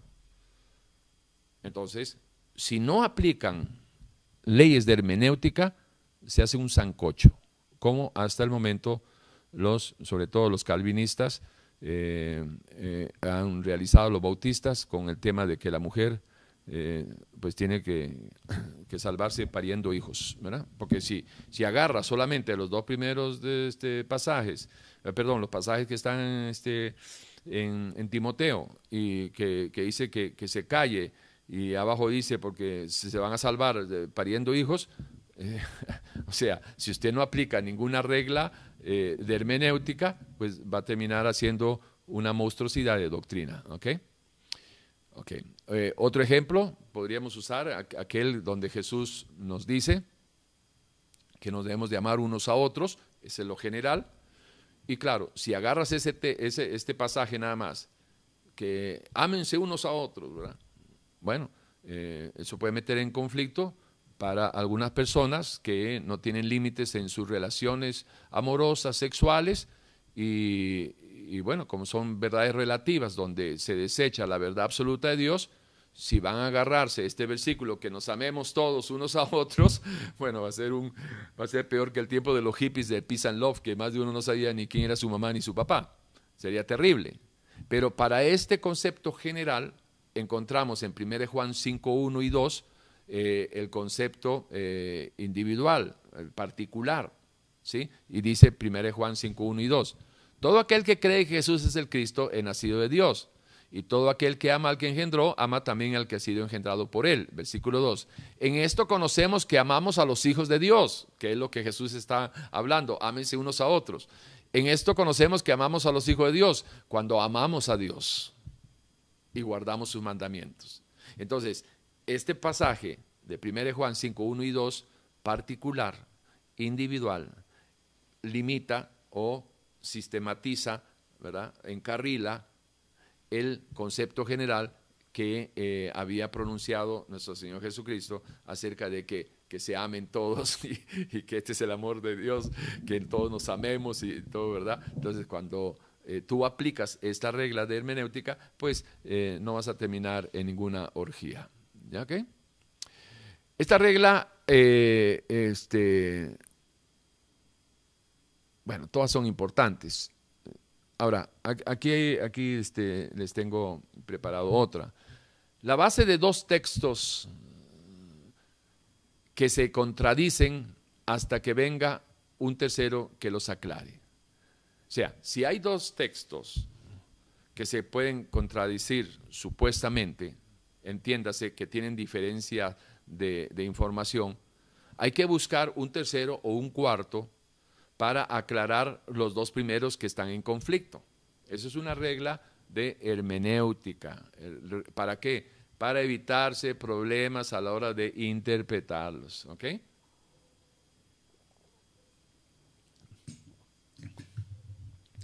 Cuando dos textos o versículos se encuentran en conflicto, debemos de buscar la explicación en otro o en varios textos. Ahí hay que recordar siempre, Salmo 119, la suma de su palabra es verdad. Por ejemplo, Romanos 1.17 habla de que el justo por la fe vivirá. Pero Romanos 3.10 este, y, y 11 y 12 dice lo siguiente, como está escrito, no hay justo ni aún uno Ve, pero Romanos 1.17 dice, más el justo por la fe vivirá. Sí, pero Romanos 3.10 dice, como está escrito, no hay justo ni aún uno. No hay quien entienda, no hay quien busque a Dios. No hay quien busque a Dios, pero Amos 4.12 me dice que me prepare para mi encuentro con, con Jesús, con mi Dios. Y después me encuentro con que eh, dice el Señor su palabra, buscadme y viviréis. Ah, pero entonces, ¿cómo, está aquí el asunto? Aquí entonces hay un conflicto ahí. El justo por la fe vivirá, pero el otro dice que no hay justo ni a un uno. Entonces, la aclaración la encontramos en otro, en un tercero, reforzado después por los otros que les he estado mencionando. Porque eh, la aclaración entre Romanos 1.17 y Romanos 3.10, Romanos 1.17, vuelvo a repetirle, más el justo por la fe vivirá. Romanos 1.17. Eh, Romanos 3.10, como está escrito, no hay, no hay justo ni aún uno. Entonces venimos y nos encontramos con que Pablo recibe la revelación del Espíritu de Dios en Romanos 5.1 para aclarar lo siguiente, justificados pues por la fe tenemos paz para con Dios por medio de nuestro Señor Jesucristo. Entonces, para darles el ejemplo este de, que cuando hay dos pasajes en conflicto, no diga esto no sirve para nada, eh, estos se contradicen y tire la toalla. Aplique esta ley de la hermenéutica, busque un tercero, uno cuarto que aclare los dos temas en conflicto. ¿Estamos? Eh, los textos, o el texto no se debe ser sacado de su contexto, esto es una, regla muy conocida, eh, ¿verdad? Todo texto fuera del contexto es un pretexto, ¿verdad? Es una de las primeras frases que yo escogí, es, escuché en el año 1991, 92, por ahí.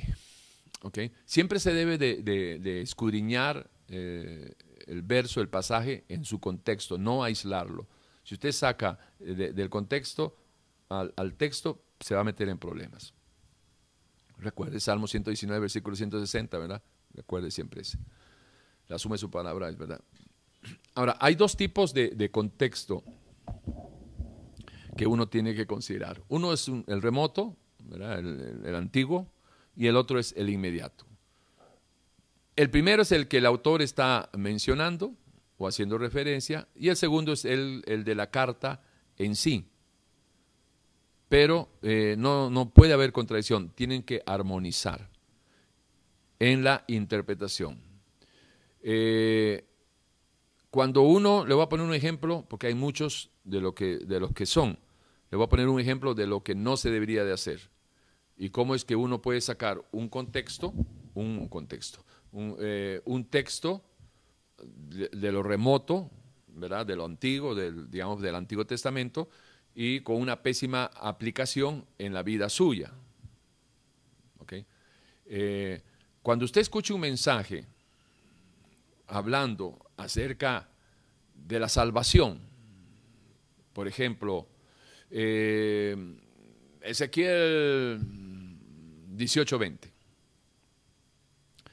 ¿sí? Porque el alma que pecara, esa morirá. Eh, el hijo no morirá por, el pecado del padre, ni el padre morirá por el pecado del hijo. El justo el día que pecare, su justicia anterior no le será tomada en cuenta. El día que peca muere. Pero si el impío se arrepintiera, su, su, su, pecado, su iniquidad, perdón. Pero el día que el pecador se arrepiente, que el impío se arrepiente, su iniquidad no le será de estorbo. El día que el pecador se arrepiente, será perdonado. ¿Quiero yo la muerte del, del, impío? No, entonces, bla, bla, y ahí va Ezequiel 18. Ahora bien, sacarlo del contexto sería, bueno, ya saben, si ustedes me dan 20 dólares por mes, tú y tu casa serán bendecidas, prosperadas y que no sé qué, y vamos a orar por tus hijos para que Dios los salve, porque si ellos se arrepienten de su pecado, dice el Señor que su pecado no le va a ser de estorbo, así que eche 20 dólares y por ahí sigue el show sacaron totalmente, empezaron hablando del tema de la salvación y, empezaron por ahí y, te terminaron sacando la plata. Nada que ver. Y eso pasa un domingo sí y el otro también en el 90% de las iglesias. Empiezan hablando del Chapulín Colorado y, terminan con, con, ¿cómo se llama? Con, con Keylor Navas. Nada que ver. Nada que ver. Otro pasaje que le voy a dar de ejemplo, jueces 13:24, ¿verdad? Ese es el, ese es el, el, contexto remoto. Jueces 13:24 dice, y la mujer dio a luz un hijo y le puso por nombre Sansón. Y el niño creció y Jehová lo bendijo. Así bendecirá también Jehová a su casa y bendecirá a tu hijo. ¿Qué tiene que ver? ¿Qué tiene que ver jueces 13:24 con que tú vas a tener un hijo y que Dios te lo va a bendecir así como bendijo a Sansón? Así como bendijo el hijo de esa mujer. Bueno, eso pasa un domingo. Y otro también, en el 90% de las iglesias. Nada que ver, decía un paisano allá en el Perú. Ay, Señor, y no me enojo porque ya me tomé la pastillita. Nunca una regla se debe establecer, perdón, una regla que ya le he mencionado, nunca se debe establecer una doctrina en un solo pasaje. Ahora, hay unas reglas gramaticales que, usted no tiene que, sacar un doctorado en literatura ni nada por el estilo. Se lo voy a simplificar, se lo voy a poner bien fácil y con un buen ejemplo. Aprendamos a conjugar los tiempos y los verbos. Empecemos por ahí nada más. Ya poquito a poquito usted va a ir, ¿verdad? De, nadando en perrito, de repente ya empezar a nadar libre, de espaldas, pero empecemos ahí con un flotador. Este es bien sencillito. Las reglas gramaticales son importantes aplicarlas a la hora que usted quiera hacer una interpretación bíblica de algún pasaje. Tiene que aprender a conjugar los tiempos y los verbos, ¿verdad? Tiempos y verbos, pasado, presente, futuro, es importante. Por ejemplo, vamos a leer, les he preparado 1 Juan capítulo 1, eh, 1 Juan capítulo 1 del 5 al 10. Este es un pasaje donde la conclusión, por falta de, la aplicación de la, regla de hermenéutica, eh, le dicen a uno que todos hemos pecado, que todos somos pecadores, que los cristianos somos pecadores, somos tiempo, presente, que todos los cristianos somos pecadores porque todos pecamos, tiempo presente, todos pecamos. Presta atención cuando usted escuche un mensaje, la conjugación de los verbos, porque la interpretación ausente de, las reglas gramaticales, estamos hablando de esta regla, se da en la interpretación, eh, eh, ¿cómo se llama?, escrita, en lo legal, y a la hora de lo vital, de lo que se va a vivir, también le, hacen comer a uno el camello, eh, colando los mosquitos, y la gente ni se da cuenta y se traga el camello. ¿Por qué? Porque se lo predican con la aplicación terriblemente montada, distorsionada de eh, el, tiempo y los verbos y, se, lo, se lo ponen de esta manera. Escúcheme bien lo que le digo. Todos hemos pecado. Si alguno dice que no ha pecado es mentiroso. Todos pecamos. Los cristianos, alguno que diga que no peca, alguno que diga que no peca, es un mentiroso. Ahí está, la Biblia lo dice. El cristiano que diga que, es, que, no peca es un mentiroso. Que no peca, presente. El cristiano, te está hablando presente, no el que va a ser cristiano ni el que fue cristiano, no. El cristiano presente, que dice que no peca, presente, es un mentiroso, presente. Bueno, veamos si eso tiene respaldo bíblico, pero cuando usted aplica la hermenéutica. 1 Juan capítulo 1, versículo 5. Este es el mensaje que hemos oído pasado de él y os anunciamos, presente.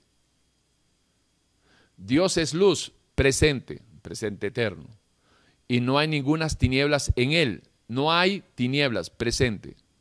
Si decimos que tenemos comunión con él, presente, y andamos en tinieblas, presente, mentimos. Y claro, tú no puedes decir en presente que eres cristiano y estás viviendo en pecado. Tú no puedes decir en presente de que estás eh, en, comunión con Él y estás en tinieblas. Va de nuevo. Si decimos que tenemos, tiempo presente, comunión con Él y andamos en tinieblas, mentimos. Presente. Y no practicamos la verdad. No practicamos, no es de que no vamos a practicar ni, ni, que eh, hemos practicado, no, no practicamos. Sigue hablando en presente. Versículo 7. Pero si andamos en luz, como Él está en luz, eso es una, proposición, este, eh, no, es, eh, ¿cómo se llama esto? Esto es, pero si andamos, esto es eh, algo que figurativo, que puede ser, pero no lo está hablando de que estás. Pero si andamos en luz, como Él está en luz, tenemos comunión unos con otros, tenemos presente comunión unos con otros. Y la sangre de Jesucristo, su Hijo, nos limpia, tiempo presente, de todo pecado. Ojo, aquí, ¿ah?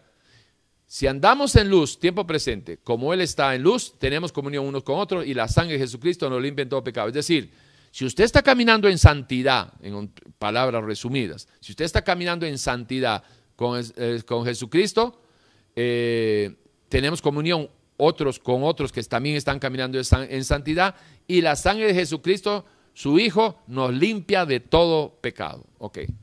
Ocho. Si decimos que no tenemos pecado, que no tenemos pecado, tiempo presente, nos engañamos a nosotros mismos y la verdad no está, tiempo presente, en nosotros. Si confesamos nuestros pecados, Él es fiel y justo para perdonar nuestros pecados. Esto es el eh, tiempo futuro. Si confesamos nuestros pecados, él es fiel y justo para perdonar nuestros pecados en el futuro, porque no es tiempo presente. Si usted se arrepiente y pide perdón, Dios lo perdona. eh, Él es fiel y, justo para perdonar nuestros pecados cuando usted se arrepienta y, y limpiarnos de toda maldad. Si decimos que no hemos pecado, pasado, le hacemos a Él mentiroso y su palabra no está en nosotros. Fíjese que hay del, capítulo, del versículo 5, del, del, 1 Juan, capítulo 1, del versículo 5 al 9, todo está en presente. Eh, hasta el 8, perdón, está en presente. 5, 6, 7 y 8 está en presente. ¿Ok? Esto es, eh, así como usted está escuchando que, estamos trabajando con esta regla gramatical de 1 Juan, aplicándolo en 1 Juan capítulo 1, versículo 5, esto es tratar de hacer una sana exégesis, una interpretación de este capítulo. ¿Sí? Ok. Entonces, del, del,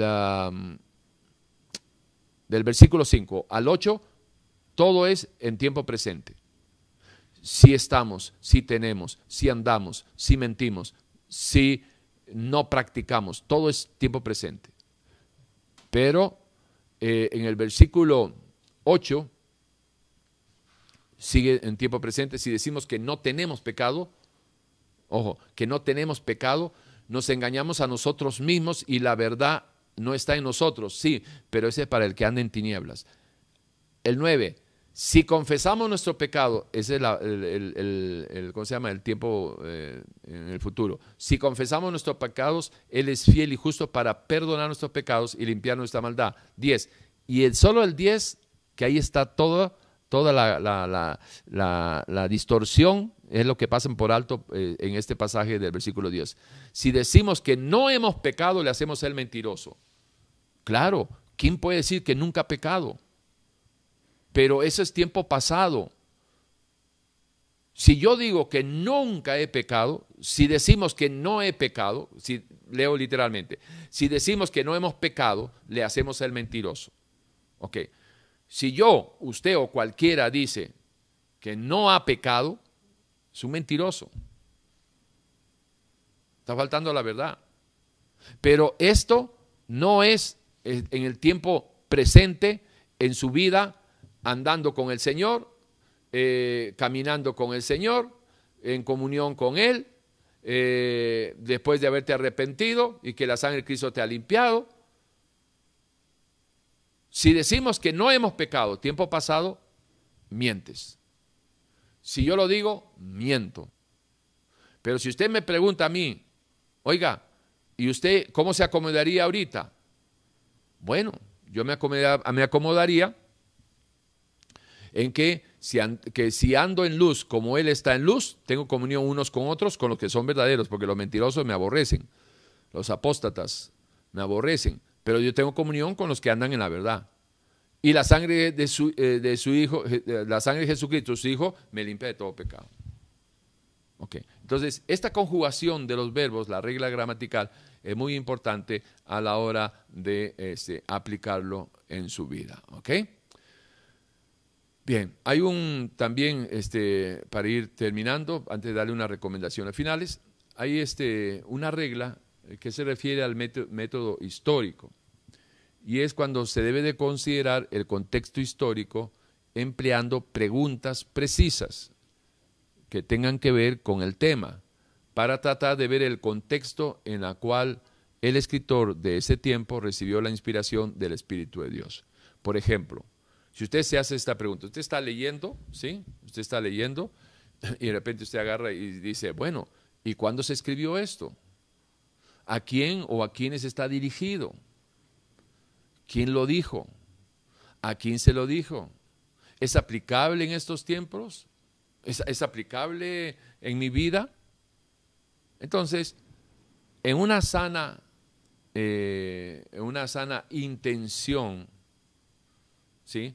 De interpretar correctamente las escrituras, siguiendo estas, eh, estas reglas, en, alguna, en alguna de las que hemos mencionado, le va a ayudar a usted para entender y darle respuesta a estas preguntas. Pero sí es importante, sí es importante que usted pueda meterlo en el contexto histórico del tiempo para que usted pueda aplicarlo correctamente, interpretar correctamente lo que estaba pasando y este, no llegar a conjeturas,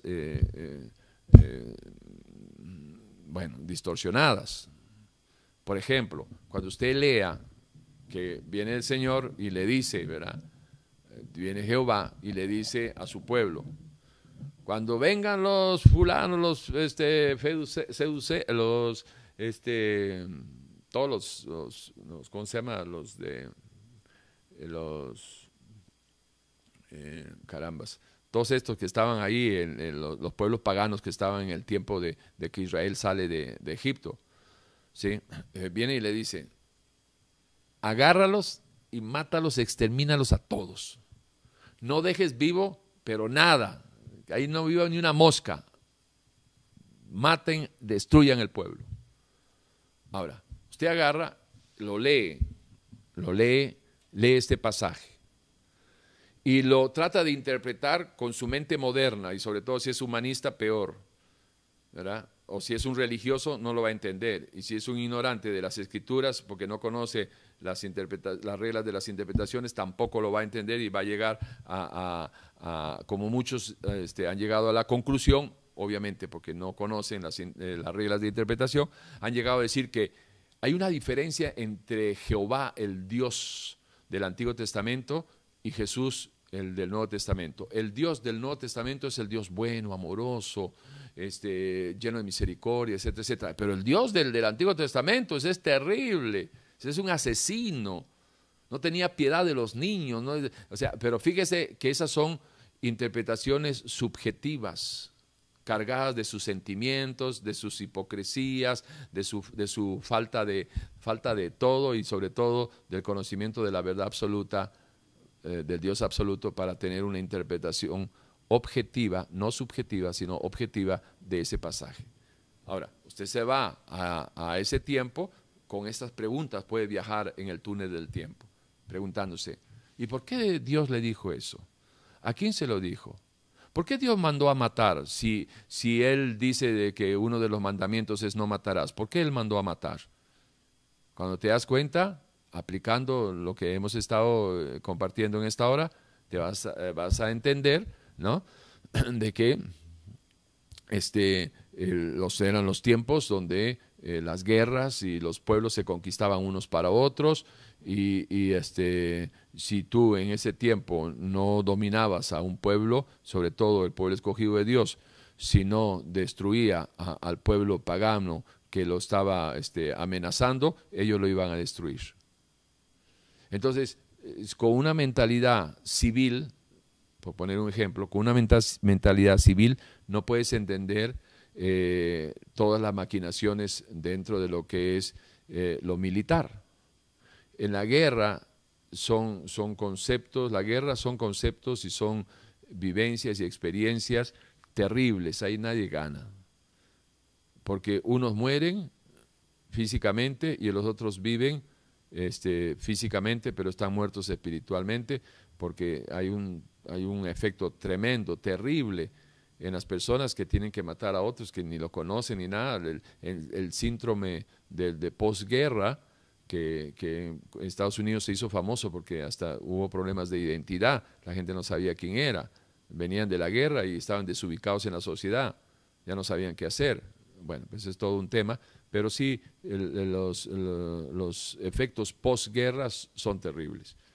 En todo caso, uno que nunca ha estado, eh, no ha peleado ni con su almada, el vago ese que se levanta a las 3 de la tarde, ¿qué va a entender de lo que es este, una orden de, un militar que dice, ok, vaya, ataquen esa, ahí hay un poco de guerrilleros, pasen a esa aldea y maten a todos. ¿Por qué? Porque todos son guerrilleros ahí. Y, no dejen a vivo a nadie. ¿Qué vas a dejar? Dejas vivo un chiquito, ese chiquito se agarra una bomba y, se vuela en un avión. ¿Por qué? Porque ya tienen esa mentalidad en la guerra, entre este tipo de, acciones, o yo te mato o tú, tú me matas. Ah, ahí, ahí ya, no, ya no aplica aquello del mandamiento de no matarás. Ya es otro tema, ¿verdad? Pero este, hay que considerar esto, lo de la jerarquía, quién lo dijo. Si lo dijo, si lo dijo Dios, ¿a quién se lo dijo? Una cosa es que entre nosotros, en, convivencia, no vayas a matar a alguien, es parte de la convivencia, de las relaciones en, en la sociedad. Pero a la hora de defender a tu familia, pregúntale si aplicas este reglamento, perdón, esta regla de hermenéutica, si van a matar a tu familia y tú tienes posibilidad de defender, si lo matas, salvas a tu familia, matas o no matas al agresor. ¿Entiendes? ¿Tú qué harías? Bueno, yo lo mato. Me va a matar un familiar y yo tengo la oportunidad, yo defiendo y lo mato. Eso es una interpretación objetiva, poniendo por prioridades dos situaciones que tengo. Una, o dejo que el asesino mate y asesine a mi familia, o defiendo a mi familia y mato al asesino. Entonces tengo que, tengo que, que ¿cómo se llama? Que decidir por una de las dos. Bueno, me agarro por, por la jerarquía. Primero mi familia y, y salavo el asesino, pero no voy a dejar que mate a mi familia. Por ahí va el, tema. Eh, eh porque recuerde que eh, originalmente los destinatarios fueron otros en otros tiempos. Ya no estamos en tiempo de guerra, ni matar a pedradas, ni nada por el estilo. Ya las cosas han cambiado. para una correcta interpretación hay que considerar el presente que usted está viviendo. Es muy importante este punto. Bien, terminando, recomendaciones finales.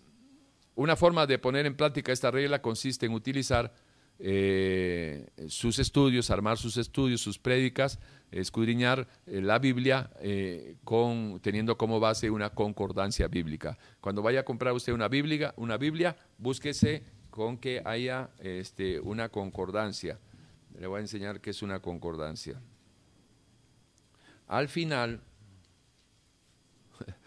esta, espada sí que está bien, bien, este, bien batallada.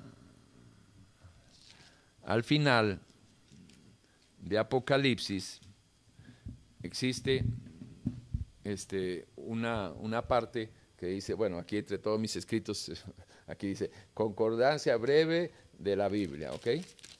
Y entonces, este, aquí hay algunas advertencias, pero fíjese todo lo que hay, todo lo que hay de concordancia, fíjese todo lo que hay de concordancia. Aquí está eh, en orden alfabético. Eh, todas las cosas, todas las palabras que están aquí, todas están aquí, eh, separadas. Entonces, si yo quiero estudiar o escudriñar acerca de la doctrina del pecado, me, voy a, a M, O, P. Después de la O está la P y aquí está pecado. Entonces, este, vamos a buscarlo. Aquí está H, I, J, K, L, M, N, O, P, O, P, PA, PA, pecado, aquí está, PE, pecado. Entonces aquí tengo de pecado, todo lo que vea, vea todo lo que todo lo que hay de pecado. No sé si ahí se ve. ¿Sí? vea todo lo que hay de pecado. Ups. Todo lo que hay de pecado. Por aquí, todo lo que hay de pecado. Todo lo que está marcado son los estudios. Pecador, aquí abajo. Pecado, pecador. Pecar, ¿Sí? Pecado, pecador, pececillo, ya eso ya no tiene que ver. Entonces, yo agarro mi concordancia y busco ahí, ¿verdad? Todos los pasajes que vayan teniendo hilo conductor sobre el tema por donde va desarrollándose y así voy interpretando y este, las escrituras, me ayuda mucho aplicando las leyes hermenéuticas que les acabo de compartir y este, por ahí va el asunto. Recomendaciones finales. Recuerde, la Biblia es la autorrevelación de quién es Dios y la revelación de quién es usted. El origen de la Biblia es la mente de Dios. Escudriñe las escrituras, escudriñe la Biblia. Con el tiempo de escudriñar y vivirla, llegará a amar la palabra de Dios. Amando la palabra de Dios, podrá experimentar el amor al Dios de la Biblia. Ame el escudriñar la, la Biblia. Aprenda a manejar la Biblia. Use su concordancia y aplique las leyes eh, que acabamos de compartir y hay otras que puede usted buscar en internet eh, que acabamos de compartir sobre hermenéutica, el arte de interpretar las escrituras.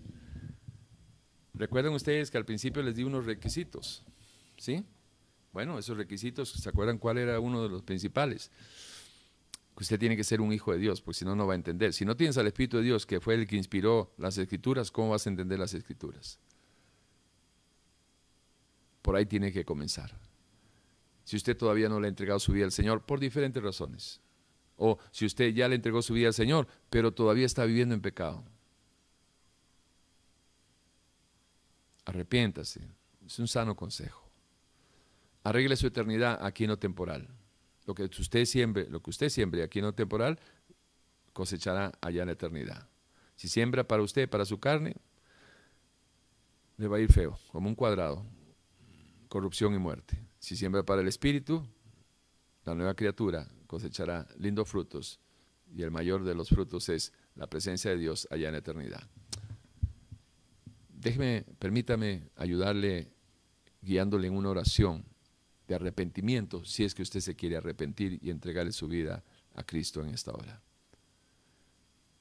Si este es el caso suyo, dígale ahí donde está, Dios, perdóname. Señor, tengo que reconocer que, que no lo conozco. De oídas lo he escuchado, pero hasta ahí llego. Hoy arrepentido, arrepentida, vengo delante de usted, Señor, a pedirle perdón y a clamar por su sangre preciosa para que me limpie de estos pecados, Señor, de los cuales renuncio yo a ellos. Señor, me avergüenzo de haber vivido así, de lo que hice, Señor, con mi vida, con mi cuerpo. Perdóname, Señor. Límpieme con su sangre preciosa. Que su Santo Espíritu venga en mí y haga de mí, Señor, una nueva criatura, para que de hoy en adelante yo lo pueda buscar a través de, las escrituras, para conocer, para interpretar cuál es su perfecta y santa voluntad para mí, Señor. Entender mi, mi origen, propósito de vida, destino final, para darle sentido a mi vida, Señor. Bendigo yo este momento. Bendigo yo este tiempo de edificación, Señor. dos horas sembrando por una eternidad cosechando a su lado, Señor. Gracias por esta oportunidad, la voy a aprovechar, Señor. Amén, amén y amén. Bueno, se nos acabó por esta, por esta oportunidad eh, la enseñanza, pero la vivencia la puede continuar usted si aplica en su vida lo que tiene que aplicar para entender eh, este, las sagradas escrituras. Dios es bueno, el bien suyo está en Dios, apartado de Dios, nada puedes hacer. ¿Cómo lo interpreta eso? Literalmente. Y literalmente también damos por terminado esta hora, linda, preciosa, lo hemos disfrutado, espero que usted también, ha sido de gran edificación para mi vida, espero que para la suya también. Cuídese mucho y nos estamos reencontrando para los que están aquí en Costa Rica a las 8 de la noche por Radio Urbano 105.9 en su FM, la radio que se ve en Costa Rica cubriendo el país de frontera a frontera y de costa a costa, por los 105.9 en FM Urbano. Y también, bueno, vamos a estar enlazados eh, con nuestra página web, por donde usted nos está acompañando en esta hora. Eh, la señal sale en vivo, así que también, si usted está fuera del país, puede seguirnos a las 8 de la noche, aquí mismo, en Iglesia Efesios 423. Eh, lunes y viernes, 3 de la tarde, con Maristela, compartiendo tiempo lindo de edificación, preguntas y respuestas. Y Maristela tiene una enseñanza eh, muy buena los días viernes a partir de las 11 de la noche, son estudios, 11 de la mañana, perdón, dije de la noche. Sí, aquí me apagó la luz. Ok, a las 11 de la mañana, los viernes, eh, la pastora Maristela estará compartiendo con ustedes eh, temas de, doctrinales de, muy necesarios para sus vidas y nosotros eh, estamos juntos lunes y viernes 3 de la tarde. Cuídese mucho. Domingo, los domingos siempre, su cita aquí es a las 10 y 30 de la mañana, hora de Costa Rica.